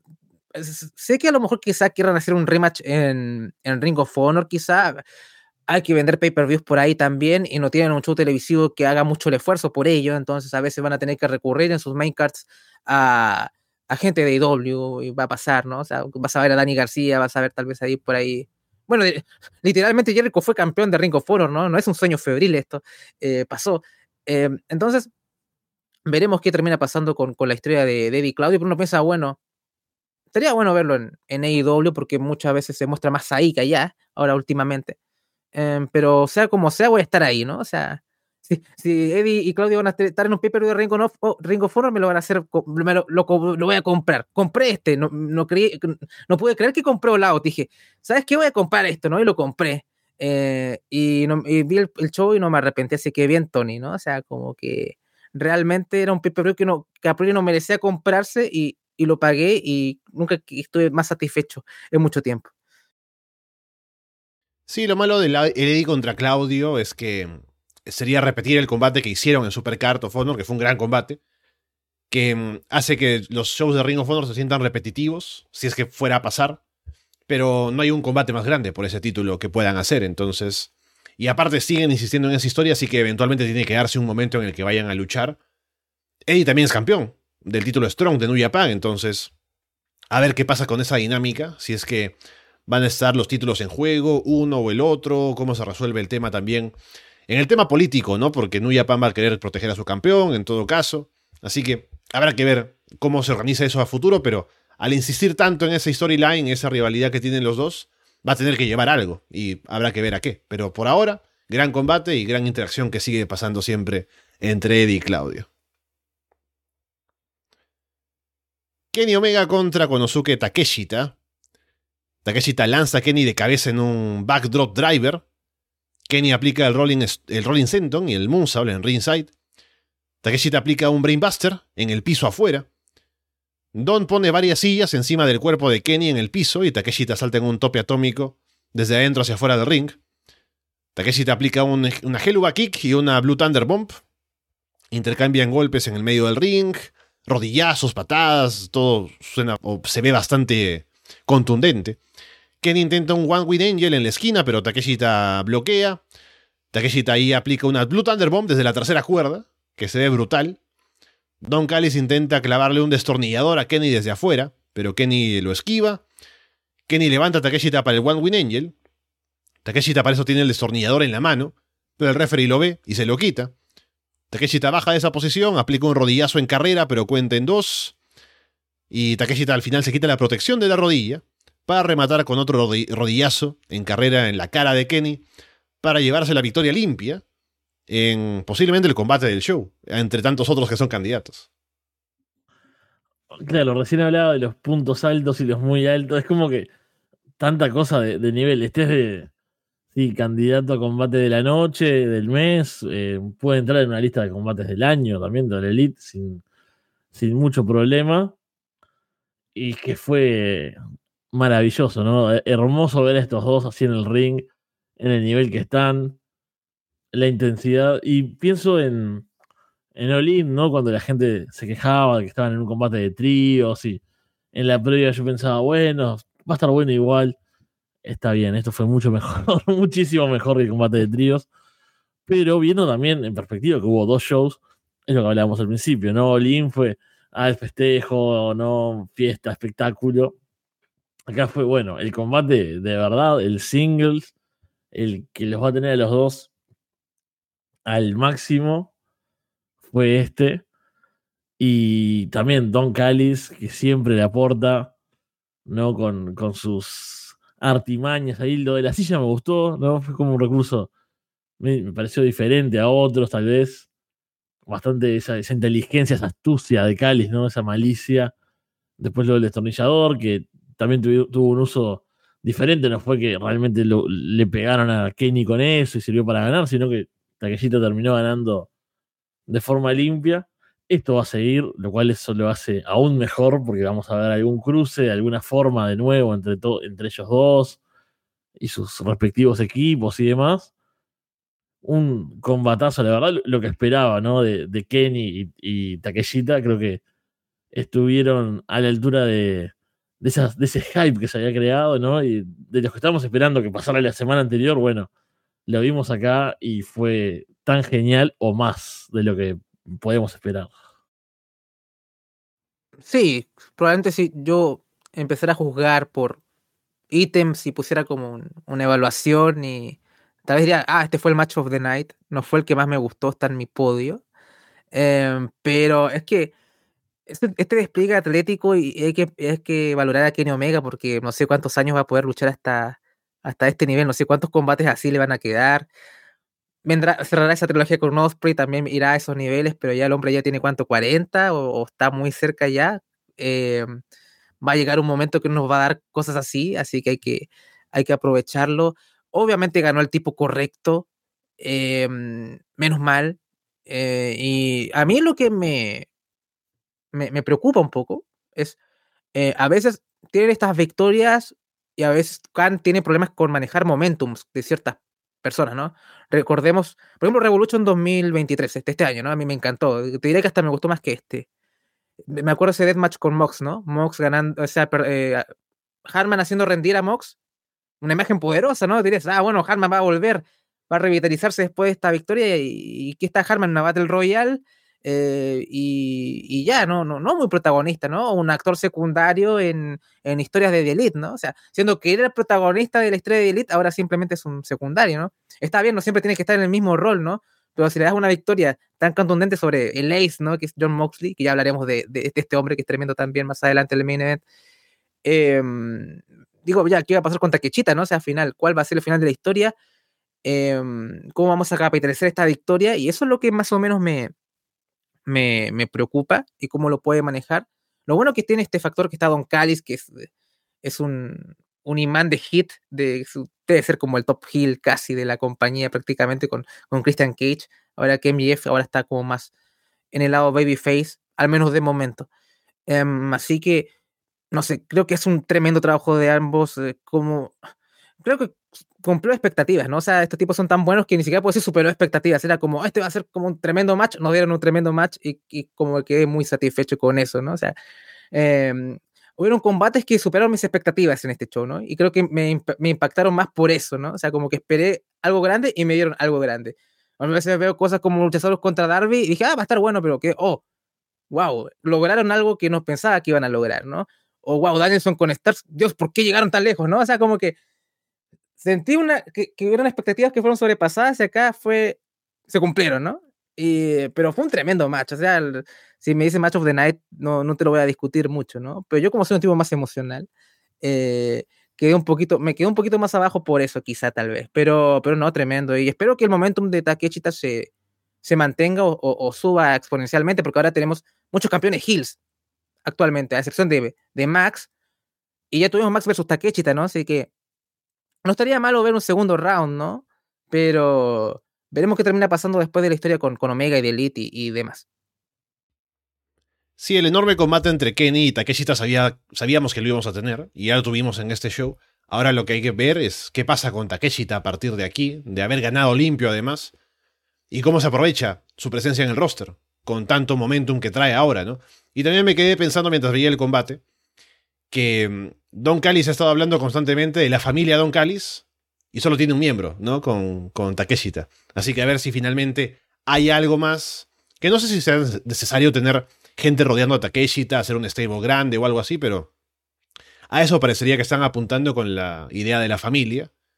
Y cualquier cosa que venga ahora para poder mantener a Takeshita arriba y que esté haciendo algo importante, sería positivo. Solo hay que ver cómo direccionan ahora lo que puede hacer en el roster, habiéndose quitado a Kenny del camino, ¿no? Me, recordó a, Tony D'Angelo en NXT, ¿no? O sea, como que en la familia, la mafia, controlamos las calles de NXT, pero tiene un secuaz, ¿no? O sea, como que. ¿Dónde está la demás, la demás mafia? Bueno, después cuando salió de la cárcel salieron las primas y todo, ¿no? A celebrar, pero, eh, eh, pero así, más luchadores, hay un stable como que todavía no, no llega. Así que esperemos que Don Callis y, y Tony D'Angelo como que mejoren el reclutamiento, ¿no? Pero Osprey es de la familia, ¿no? Como que tengo mis dudas, o sea, ¿está o mm. no? Eh, y si está, viene con Ozzy con Osprey Open incluido, se venden por separado. Entonces tengo un montón de, de preguntas después, cuando, si es que Osprey llega a firmar, que es lo más probable cuando termine su contrato, imagino, pero eh, me imagino que, que, Osprey jugará un papel importante más adelante, supongo, pero ojalá eh, añade más gente al grupo eh, Don Callis. FTR y los John Box contra el Blue Club Gold. Aquí es donde hay cánticos de CM Punk y también cánticos o abucheos del público para la gente que apoya a CM Punk y también abucheos para los John Box. Así que mucho drama en el público para esta lucha. FTR dominan al inicio. Matt le quita el taja a Cash y los Bucks entran a hacer sus combinaciones en medio de una reacción mixta. Y no les importa a ellos, ¿no? Aparte le sacan provecho también a cómo reacciona el público. Y como son tan buenos en el ring, al final no importa que los abucheen porque la gente se termina un poco eh, volteando para apoyarlos. Dax tiene un duelo con Jay White, haciendo la continuación del combate en Collision. FTR y los Bucks aplican sharpshooters a todos al mismo tiempo. Bullet Club Gold luego dominan a Dax, Nick hace el comeback. Matt en un momento casi patea a Cash por error. Se quedan mirando un rato y luego Matt y Cash reparten doble super kicks. Matt se combina con Dax para aplicarle el Spike, el Spike Pile Driver a Austin. Dax aplica un superplex y luego Cash, Matt y Nick se turnan para saltar de la tercera cuerda. Dax levanta a Austin para un Shatter Machine y es Nick quien lo recibe para el movimiento. Así que eh, luego Matt y Dax aplican el BT Trigger a White, ¿no? la idea del combate, uno a priori pensaría que va a haber tensión entre los Bucks y FTR, pero en realidad la historia es que se combinan muy bien los equipos, como que se conocen tan bien que pueden compenetrarse, ¿no? Uno puede cubrir el puesto del otro que está fuera. Pero aún así, hay bloqueos al final y White atrapa a Cash rapidísimo en el Blade Runner para que Colton entre a cubrir y llevarse la victoria. Me gustó mucho esa dinámica, no me la esperaba, ¿no? El FTR, Young Bucks ahí, el Shutter Machine eh, mezclado con uno y uno, el BTE Trigger también.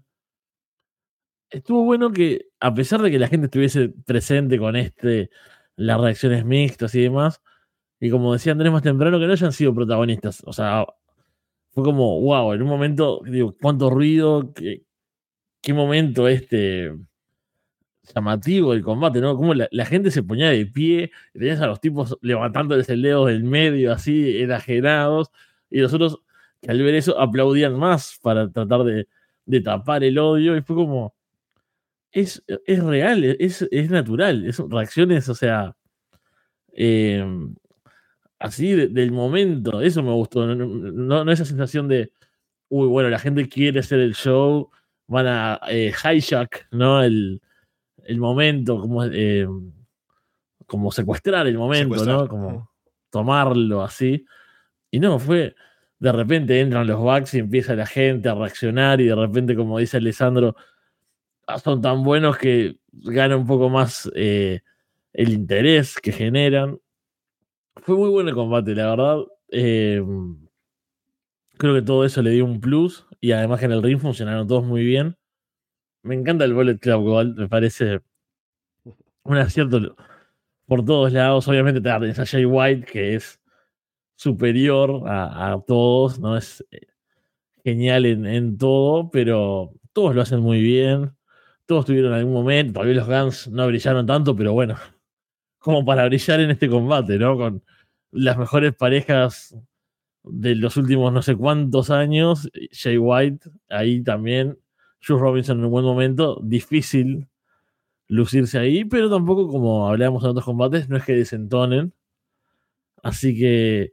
Lo que, y otra cosa para, para cerrar esta, esta intervención, pensando en, el pacing, como decía Andrés y en la cartelera, como este lugar del combate entre el de Takeshita y Omega y el final no bajó, ¿no? Porque a veces entre dos combates así fuertes individuales, como que hay dos opciones, ¿no? Que es algo que baje un poco o algo que hacen en otros eventos, el combate loco de Sting, ¿no?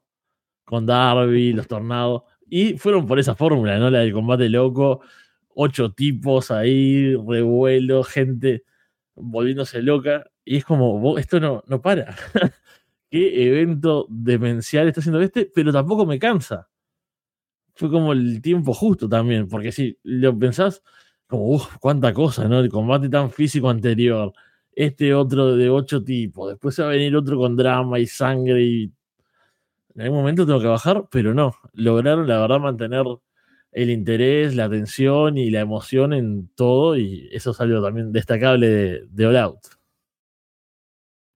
Sí, manejaron muy bien el pacing del show, pero creo que también eh, mostraron algo fresco también, porque ya los Vox y FTR habían hecho combates en pareja antes, pero no fueron tanto, ok, podrán coexistir, que a lo mejor también hay un poquito de eso, pero al final fue como, oh, estos tipos sí que están coexistiendo y mucho, ¿no? Y eso como que fue novedoso y fue refrescante de ver, ¿no? O sea, como ver eh, eh, ese sharpshooter simultáneo, cada uno jugando a ser el otro, ¿no? Y en verdad fue como, oh, ¿no? O sea, son los tags más importantes de su, de su generación y que son filosofías totalmente apuestas, tratando de conciliarse, ¿no? Es como que eh, la izquierda y la derecha de pronto como que por fin llegó la reconciliación, ¿no? Fue un poco así eh, y fue muy bizarro de ver en cierta forma.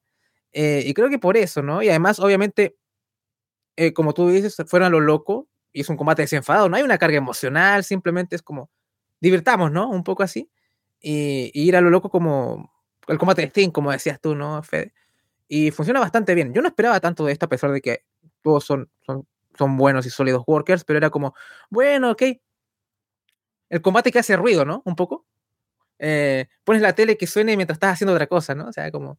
Lo pensaba como en ese combate que iba a ser un poco así, que iba a haber algo entretenido, pero poco más, pero, pero esas, esas interacciones nuevas eh, añadieron mucho al combate y eh, me sorprendió que perdiera FTR y que el pin, em, o sea, que, el pin se iba a FTR y que el Ballet Club eh, Gold pudiese tener otra oportunidad o que quisieran jugar con los Bucks y hubiese una triple threat entre las parejas o qué sé yo, ¿no? O sea, como que me imagino que por ahí puede ir, quizá, porque ver otro, hacer una trilogía, quizá podrían hacer, pero creo, ¿cómo van a superar el segundo combate, no? O sea, como que, ya les recuerdo que sea, ¿cómo van a superar el primer combate? Y lo superaron con creces, pero ya, yo creo que ya este ya es más difícil de superar, ¿no? O sea que podríamos jugar una triple threat o quizás así, eh, o, me sorprendió que no hubiesen ido por el camino de, que le hagan pin a los John Box y tener John Box contra Bullet Club Gold, que hubiera estado bastante bueno también de ver y hubiera sido fresco también. Eh, así que no soy muy fan de un tercer combate o, cerrar la trilogía ahora, al menos en este momento, pero tal vez una triple threat, sobre todo que los Box y, FTR todavía están ahí como en la órbita, eh, no estaría para nada mal. Así que bueno, podrían jugar con eso. Sí, se sintió como un combate cuando uno está viendo PWG, está viendo el bola, la noche 2. Tienes todos los combates que son tan intensos, ¿no? Y eh, serios en el torneo. Y tienes, antes del main event, de la final, tienes este combate entre los, los eliminados, un 4 contra 4, así, que es para básicamente comedia y acción nada más. No hubo momento de cámara a, en, a corta velocidad, ¿no? Pero aún así, Hubo cosas divertidas, hubo mucha acción, hubo mucho dinamismo. Entonces funcionó precisamente para bajar un poco el tono del show, sin dar un combate que fuera de bajo nivel, porque no lo fue, fue un gran combate, pero quitando el drama que venía del eh, Kenny contra Takeshita y haciendo puente para el otro que iba a ser también un combate eh, de carga emocional, como iba a ser el Moxley contra Orange. Me parece que funcionó muy bien como puente y aparte funciona también muy bien como combate en sí mismo y para dar pie a lo que pueda venir para el título de parejas, ¿no? Con el Bullet Club Gold ganando, con uno de los Guns cubriendo, así que tal vez por ahí hay un camino contra FTR, una revancha, ¿no? Con los Guns tal vez un poco más creíbles ahora que cuando perdieron el título. Y tal vez algo con el Bullet Club Gold y los Bucks, como decías Andrés. Así que hay caminos ahora también por ahí, pero estuvo bueno el concepto de cómo funcionaron juntos FTR y los Young Bucks y lo que puede pasar a partir de ahora también. Main Event, título internacional de AEW, Orange Cassidy contra John Moxley. Orange hace lo, lo, de ponerse las manos en los bolsillos, o lo quiere hacer, pero Moxley lo tumba de un golpe, y se pone a atacarlo de manera muy agresiva, para pasar a dominar. Orange sangra de la frente, Mox golpea la herida y muerde ahí también. Pelean sobre una esquina, y ahí es cuando Orange se recupera mordiéndole la cabeza a Moxley, y la gente reacciona porque lo ve ahí como entrando a ese nivel, ¿no? De meterse a pelear agresivamente con, con Mox. Orange aplica una PK como Shibata y un Orange Punch, pero cuenten dos. Mox le aplica un Ghost Style Pile Driver. Aplica un Bulldog Choke. Ahí cuando Orange intenta, intenta, salir, se mueve, cambia a Level Lock. Orange resiste y llega a la cuerda. Moxley le quita la protección a una parte del piso en ringside. Y Orange termina lanzándolo a él ahí en un Beach Break. Orange aplica los dos Orange Punches. Va por el tercero, pero Mox bloquea. Mox intenta el Dead Rider, pero Orange lo evita. Aplica otro Orange Punch y remata con un Spear. Cuenten dos. Y es un movimiento que jamás ha usado Orange, o al menos yo no recuerdo que lo usara. Pero parece un falso final bastante creíble. Orange se pone las manos en los bolsillos y le da las pataditas a Moxley. Pero va aumentando la intensidad y la fuerza de las patadas hasta estar rellenándolo ahí de golpes. Moxley destruye a Orange con King Kong Lariats, remata con un Dead Rider, pero Orange sobrevive a la cuenta. Orange provoca a Moxley al final para que vaya por él otra vez. Moxley remata con otro Dead Rider y se lleva la victoria para convertirse en campeón internacional. Y el show termina con una ovación de pie del público para Orange Cassidy.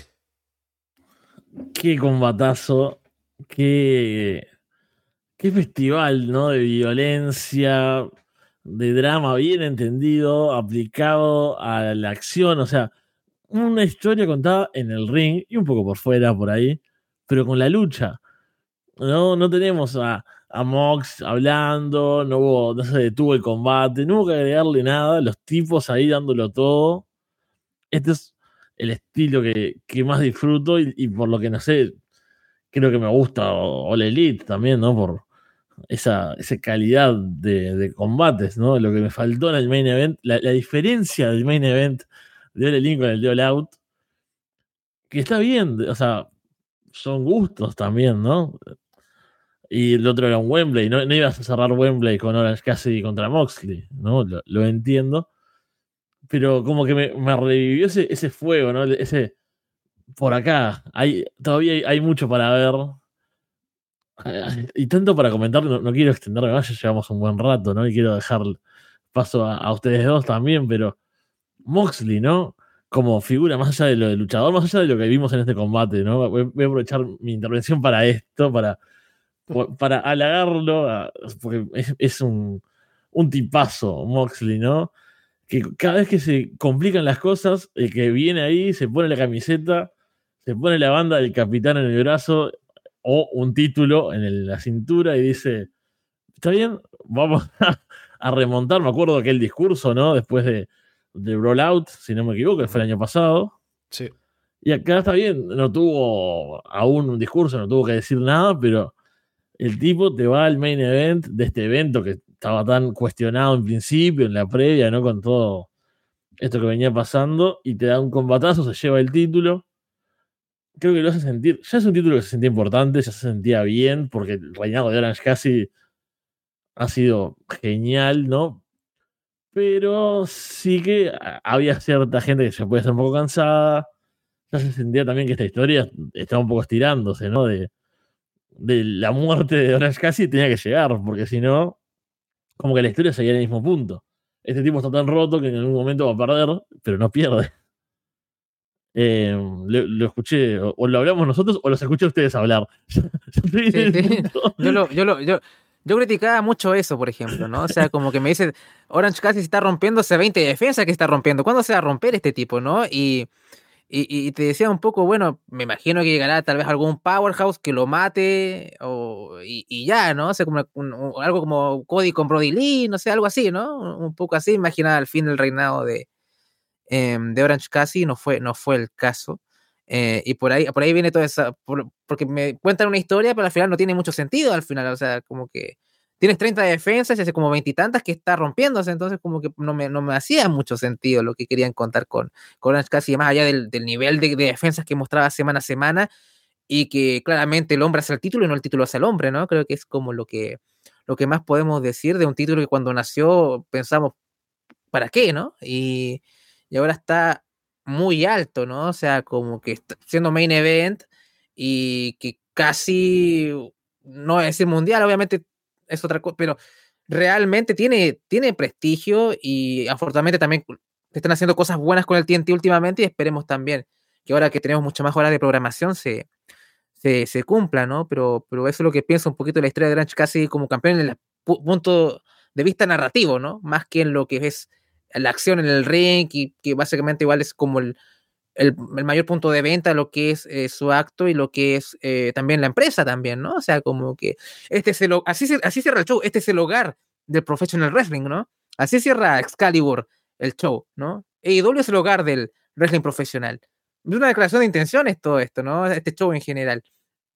Pero poco, perdón, te dejo cerrar un poco la, la idea, feo. No sé si quieres decir algo más. No, no, es que ya me, me, hypeaste de vuelta con eso y, el combat club, o sea, quiero que sea miércoles, quiero que haya gente pegándose de vuelta, quiero salir a pegar de gente. Ahora yo. Me, todo, todo terminó muy arriba.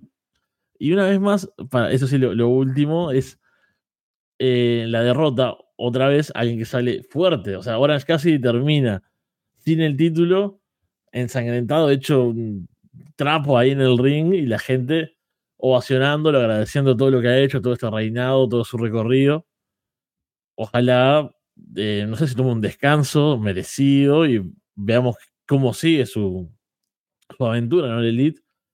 Y también me genera mucho hype qué va a pasar con Moxley como campeón. Porque me lo imagino como un fighting champion, ¿no? Así, no sé si abriendo tantos shows como habría Orange, pero se abre todo un panorama de posibles caminos que me tiene muy emocionado, me pareció un cierre ideal para eso, para una demostración de intenciones, no para un decir, bueno, esto es lo que es la empresa, esto es lo que representa. Y un buen sabor de boca después de, bueno, del sábado estuvimos hablando, ¿no? Que después de Collision, ¿no? lo que me costó a mí prestarle atención a ese programa después de la noticia, lo que ha sido toda esa semana de drama, de noticias, hablando de otra cosa, bueno, ahora, ¿de qué vamos a hablar? De los putos combatazos que vimos el domingo. Y el miércoles vamos a hablar de los resultados que nos dio esto y qué va a pasar ahí. Y seguramente pasen cosas que van a comentar ustedes en Florida Vice. Y es como, uff, bueno, este es el camino. Me dejó como muy arriba y ahora toda esta charla me, volvió a subir de nuevo. Es que lo gracioso es que incluso es mucho mejor cliffhanger que Olin, ¿no? Es como que esperamos que pasara algo en el main y no pasó nada. Solamente fue drama, ¿no? Fue como un drama que tampoco tuvo como un, no se sintió como un cierre de capítulo, ¿no? Quedamos ahí, ¿no? Igual. Em, y acá fue como, bueno, ¿qué iba a pasar con el campeonato internacional? Llegó Lana, ¿qué, qué, qué, cosa miro? ¿Qué iba a pasar con eso? ¿Qué esquizofrenia se, va, se, va a armar? Eh, y así, ¿no? O sea, como, ¿qué va a pasar con Ricky Starks después de haber perdido con Danielson? Eh, ¿Cuál va a ser el siguiente camino para, em, para Eddie? Así como que todo, y eso que tú ves la cartera no se siente como narrativamente importante, ¿no? O sea, como que pero al mismo tiempo todo lo que se vio, ¿no? O sea, ¿qué va a pasar con Nick Wayne? ¿Qué va a pasar con Darby? A lo mejor no lo vemos por un tiempo, o sí. Es como que me da preguntas y Olin casi no me generó ninguna pregunta, ¿no? O sea, como que, a pesar de que yo disfruté el show, ¿no? Pero no sentí, no sentí como que quiero ver Dynamite después de ver Olin, ¿no? No, no, no fue eso, ¿no? Eh, y acá sí, quiero ver Dynamite, quiero ver Collision. Y, como que fue el pay-per-view que necesitábamos, ¿no? Así que eh, creo que eso es como el consenso que he visto mucho en redes sociales. Era el pay-per-view que necesitaba la empresa y el roster estuvo a la altura. Eh, pero tengo que decir que eh, un poco, chicos, la gente del roster hicieron un gran show, pero no dejen de justificar la mala construcción de los shows, ¿no? O sea, como que. Porque sí, todos llegan, no, este pay-per-view no, no va a tener hype y nosotros eh, sobrepasamos expectativas, ¿no? La idea de los shows televisivos es que tengamos expectativas, ¿no? O sea, como que. Eh, si total, tengo un pay-per-view cada cuatro meses, pero yo shows semanales los tengo todas las semanas, como es la expresión, ¿no? O sea, como que construyeme bien, ¿no? Así, me puedes dar las dos cosas. ¿Por qué? ¿Por qué? Mm, creo que la gente tiene razones válidas para quejarse de la, construcción de un pay-per-view, ¿no? O sea, como que disfruté Chain Taylor contra Samoa Joe, pero me lo sacaron ahí, ¿no? O sea, como que ahí está, ¿no? O sea, como que. ¿Por qué, por qué lo tengo ahí? ¿Me entiendes? O sea, eh, yo creo que está bien. Tenemos un tremendo roster, pusieron un tremendo show. Pero tampoco es como, ok, ya, ok, hagamos la. ¿Para qué no me preocupar de control show entonces, no? ¿Para, para, qué, ¿Para qué hago Dynamite? ¿Para qué hago Collision? ¿Para qué lo veo entonces, no? Me salto toda esa mierda, me veo el video package, me veo el pay y lo comentamos todos felices y espero 3, 4 meses más hasta que comentemos el siguiente, ¿no? O sea, eh, es como que ya la, el descaro. Eh, eso simplemente quiero decir que está bien, estamos con el triunfalismo, pero tampoco para tanto, ¿no? El, roster de, de, Idolio. Bueno, hablando del combate, esto fue puro anime, ¿no? Se sentí que era John Moxley tratando de romper la voluntad de Orange Cassidy y se estaba agotando los recursos, ¿no? O sea, como que me, estoy sacando mi, mi, mi, mi, mi hoodie del Blackpool Combat Club y quiero sacar el de Naruto acá para eh, acentuar el anime que estoy viviendo, ¿no? O sea, como que eh, para mí fue, fue tremendo. Yo esperaba un final más, eh, más abrupto, ¿no? Así como que fue una paliza unilateral, que hubo momentos de así, pero mm, Orange casi como que se levantaba, ¿no? Era básicamente un protagonista de anime que al final terminó siendo derribado porque ya estaba roto, ¿no? Entonces, a pesar de que yo eh, visionaba un final diferente para el reinado de Orange Cassidy, creo que cómo lo pusieron en escena estuvo bastante bien. Me gustó el guiño a Roman Reigns de Orange Cassidy, el tipo que nunca... Ya, ya hace el Orange Punch, ya es como un... es un Superman Punch, ¿no? Pero ya es eh, ya tenemos el Superman Punch, tenemos eh, la lanza y espero un, un uh, o algo así, ¿no? O que se ponga a hablar 20 minutos. que ese, fue, ese fue el guiño que faltó a Roman Reigns, ¿no? Que Orange Cassidy se hubiera puesto a hablar 20 minutos en el main event. O que, y que llegara, no sé, Trent, la, la mamá de Trent y todo, ¿no? Así, pero el guiño no llegó tan lejos, afortunadamente en esta ocasión. Eh, no, pero fue un tremendo combate, así que me encanta el final, ¿no? Y que, que, Mox casi como que se la, se la agota todos los recursos, que casi que me queda solamente matar a este tipo, ¿no? O sea, como que van a hacer un capítulo de Dark Side of the Ring del de, final de este combate, porque este tipo no me deja, no me deja opciones, y al final le, le manda un tremendo Dead Rider y, y, gana. Me, me, pareció un tremendo main event, una tremenda forma de cerrar el show. Mi único comillas, pero que el pero no tiene nada que ver con el combate, es que también yo como espectador he tenido cierta fatiga con Orange Cassidy y también tengo cierta fatiga con John Moxley un poco, ¿no? Como que me gustaría a veces descansar un poquito de eso. Pero creo que el combate fue tan bueno que se me olvidó la fatiga que tengo con Mox. Así que como que estoy como abierto a reencantarme de nuevo contigo, eh, Mox, eh, porque tú eres Laser, eres un grande, yo soy muy fan, pero sentía un poquito que lo, tenía un poquito estancado, ¿no? Como que tenía ganas de, descansar un poco de él. Este combate por lo menos me hizo olvidar de eso y espero que eh, su reinado como campeón internacional siga manteniendo esa sensación de, ok, tengo ganas de nuevo de ver a John Moxley lo que puede hacer John Moxley. Así que eh, creo que fue un triunfo este pay-per-view en muchos sentidos. O sea, hasta el Mira estuvo bueno, hasta, hasta Christian Cage diciendo cómo están los papás de todos. Todo, todo fue genial. Así que no, no puedo decir nada más. Lo importante que es tener un título secundario fuerte, ¿no? En este caso tenemos un pay-per-view que se arma solamente en una semana dedicada a él, tal cual, porque teníamos lo de Olin la semana pasada. Y tenemos a MJF ocupado con otras cosas, ¿no? No se arma un combate que no sé si el plan era con CM Punk o no. Pero, porque parece que iba más por Ricky Starks, ¿no? Pero tenemos un combate con Orange Cassidy en el main event, porque el título internacional está en un gran nivel debido al gran reinado que ha tenido él, los grandes combates, ¿no? Y encima con John Moxley como retador. Todo pintaba para ser un main event digno, y lo fue. Y también Orange, tal cual, o sea, el propio Orange casi es como una historia, la, mayor historia de éxito de AEW. Y es un paralelo con la empresa también, ¿no? Porque Orange al inicio venía como un personaje de comedia que mucha gente cuestionaba, ¿no? que no lo tomaban en serio, que pensaban que no se merecería que esté contratado en la empresa. Y solamente con él, o sea, él también creciendo como performer, ¿no? Porque de a pocos es que se va mostrando más y va convenciendo, va teniendo buenos combates. Y un poco con la empresa también, ¿no? Que al inicio, AEW, como cualquier empresa nueva, tiene que todavía probar que está para grandes cosas y no es solamente algo que va a salir y de pronto va a morir a, los meses, ¿no? Y también ese paralelo del crecimiento de Orange es un reflejo de también el crecimiento de la empresa. Y también como con el tiempo Orange pudo tener combates como el de Will Osprey del año pasado en Forbidden Door, que fue como el momento en el que la gente dice, ah, Orange está ahí otra vez como un gran luchador, ¿no? Y de pronto luego viene reinado por el título internacional, que se creó en ese show, por cierto. Y el gran reinado que ha tenido de casi un año, con grandes defensas, de establecerse como uno de los luchadores más importantes de la empresa, llegando a este main event de pay-per-view en un momento que la empresa lo necesitaba. Así que un gran trabajo que han hecho con el buqueo de Orange y también el propio Orange en sus eh, performances en el ring. Y ahora que ha perdido el título, es momento de ver, eh, porque ha pasado esto en el, pasado con Tony Khan, ¿no? Que tiene un gran proyecto que se ve muy bien y de pronto le pierde el interés por favorecer otras cosas, ¿no? Y en este caso con Orange, ya antes de ser campeón internacional venía con esto que hablábamos también en Florida Vice, de que Orange está perdido haciendo cosas de vez en cuando, pero que no apunta nada y que pierde la importancia que tenía en rivalidades del que había tenido anteriormente como Chris Jericho y demás. Y una vez que es campeón, tiene el espacio para mostrarse y llegar al nivel en el que está ahora. Así que a ver dónde lo ubican ahora, apuntando a qué, para que se pueda mantener en el nivel en el que ha estado en los últimos meses.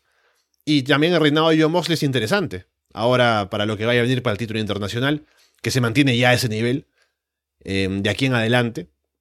Que, porque es curioso que cuando se crea el título internacional, que es el All Atlantic, ¿no? Que no era tan interesante como concepto, estaba como por detrás de los títulos o del título ya establecido que era el TNT.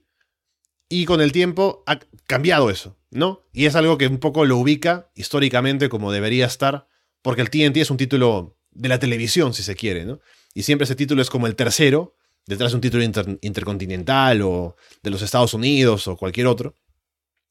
Así que ahora con el título internacional otra vez, o ya establecido en un nivel importante, será ese, el secundario y el TNT. Igual no tiene por qué también reducirse a una posición que esté por detrás de eso, ¿no? Porque se pueden hacer grandes cosas por ahí también. Así que tienen ahí para, ahora con los campeones vigentes, hacer cosas importantes por títulos secundarios y tener opciones de main events también para shows semanales y demás. Así que bien por ahí. Y bueno, ahí está, un all out que ha sido bastante bueno en general, un promedio que se mantuvo bastante alto en los combates. Y veremos qué viene ahora para el siguiente mes, porque ya nos han metido un nuevo pay-per-view. En primero de octubre tenemos Wrestle Dream, que habrá que ver qué cosa es lo que se tiene como concepto para ese show, si es un pay-per-view tal cual, como cualquier otro, o es por el homenaje a Inoki algo diferente, o algo con Uyapan, o qué sé yo. Pero veremos. Así que Andrés, estaremos de vuelta en Florida Vice, siempre semana a semana revisando lo que hace AEW, de camino ese otro show, y veremos qué es lo que nos tiene preparado el bueno de Tony Khan.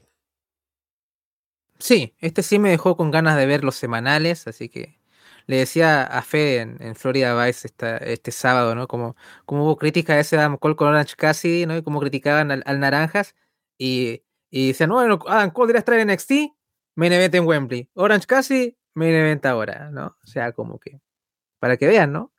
Así que hay, que creer los procesos, como dirían en el fútbol. y bueno, em, estoy muy entusiasta de comentar contigo tanto Collision como, como Dynamite. Collision tengo especial atención para ver este, esta era Danielson, creo que podríamos llamar, y ver eh, si el tono se mantiene. No quiero que se vuelva Dynamite 2. Siento que está, habían creado como un, un, buen balance entre tonos entre un show y otro, y espero que por lo menos se mantenga o por lo menos no, no haya una involución hacia Dynamite. No digo involución porque Dynamite sea malo, sino porque no quiero cuatro horas de lo mismo, ¿no? A eso, eso, eso quiero ir.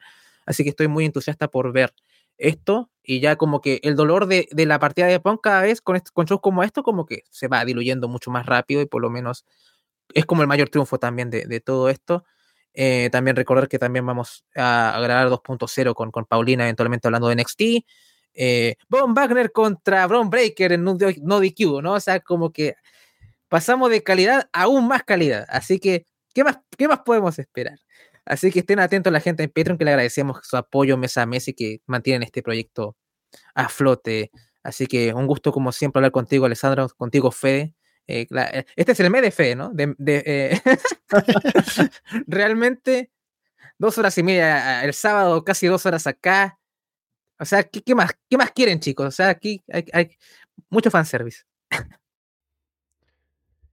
Bueno, Fede, estaremos hablando, escuchándote principalmente siempre en la Casa de los Horrores. Ya tocará alguna cosa también para Underground. Tal vez para Wrestle Dream, viendo cómo se presenten las cosas en AEW, también para seguir con esta dinámica en los pay-per-views. Pero veremos qué nos depara siempre a ras de lona con cosas que pueden involucrarte o no. El o no siempre es una, una, posibilidad, pero contento de tener este, este pequeño run así tan intenso de las últimas semanas. Tengo ideas para Underground, así que tal vez podamos coincidir y hacer algo pronto. Y bueno, mientras tanto, La Casa de los Horrores seguramente grabamos este fin de semana. Hubo algunas cositas y bueno, vamos a ir viendo, pero yo siempre contento con todas las invitaciones y con compartir con ustedes y con quienes nos escuchan. Bien, con eh, todo eso dicho, por ahora los dejamos de parte de Andrés Bamonde, Fede Fromgel y Alessandro Leonardo. Muchas gracias y esperamos verlos pronto.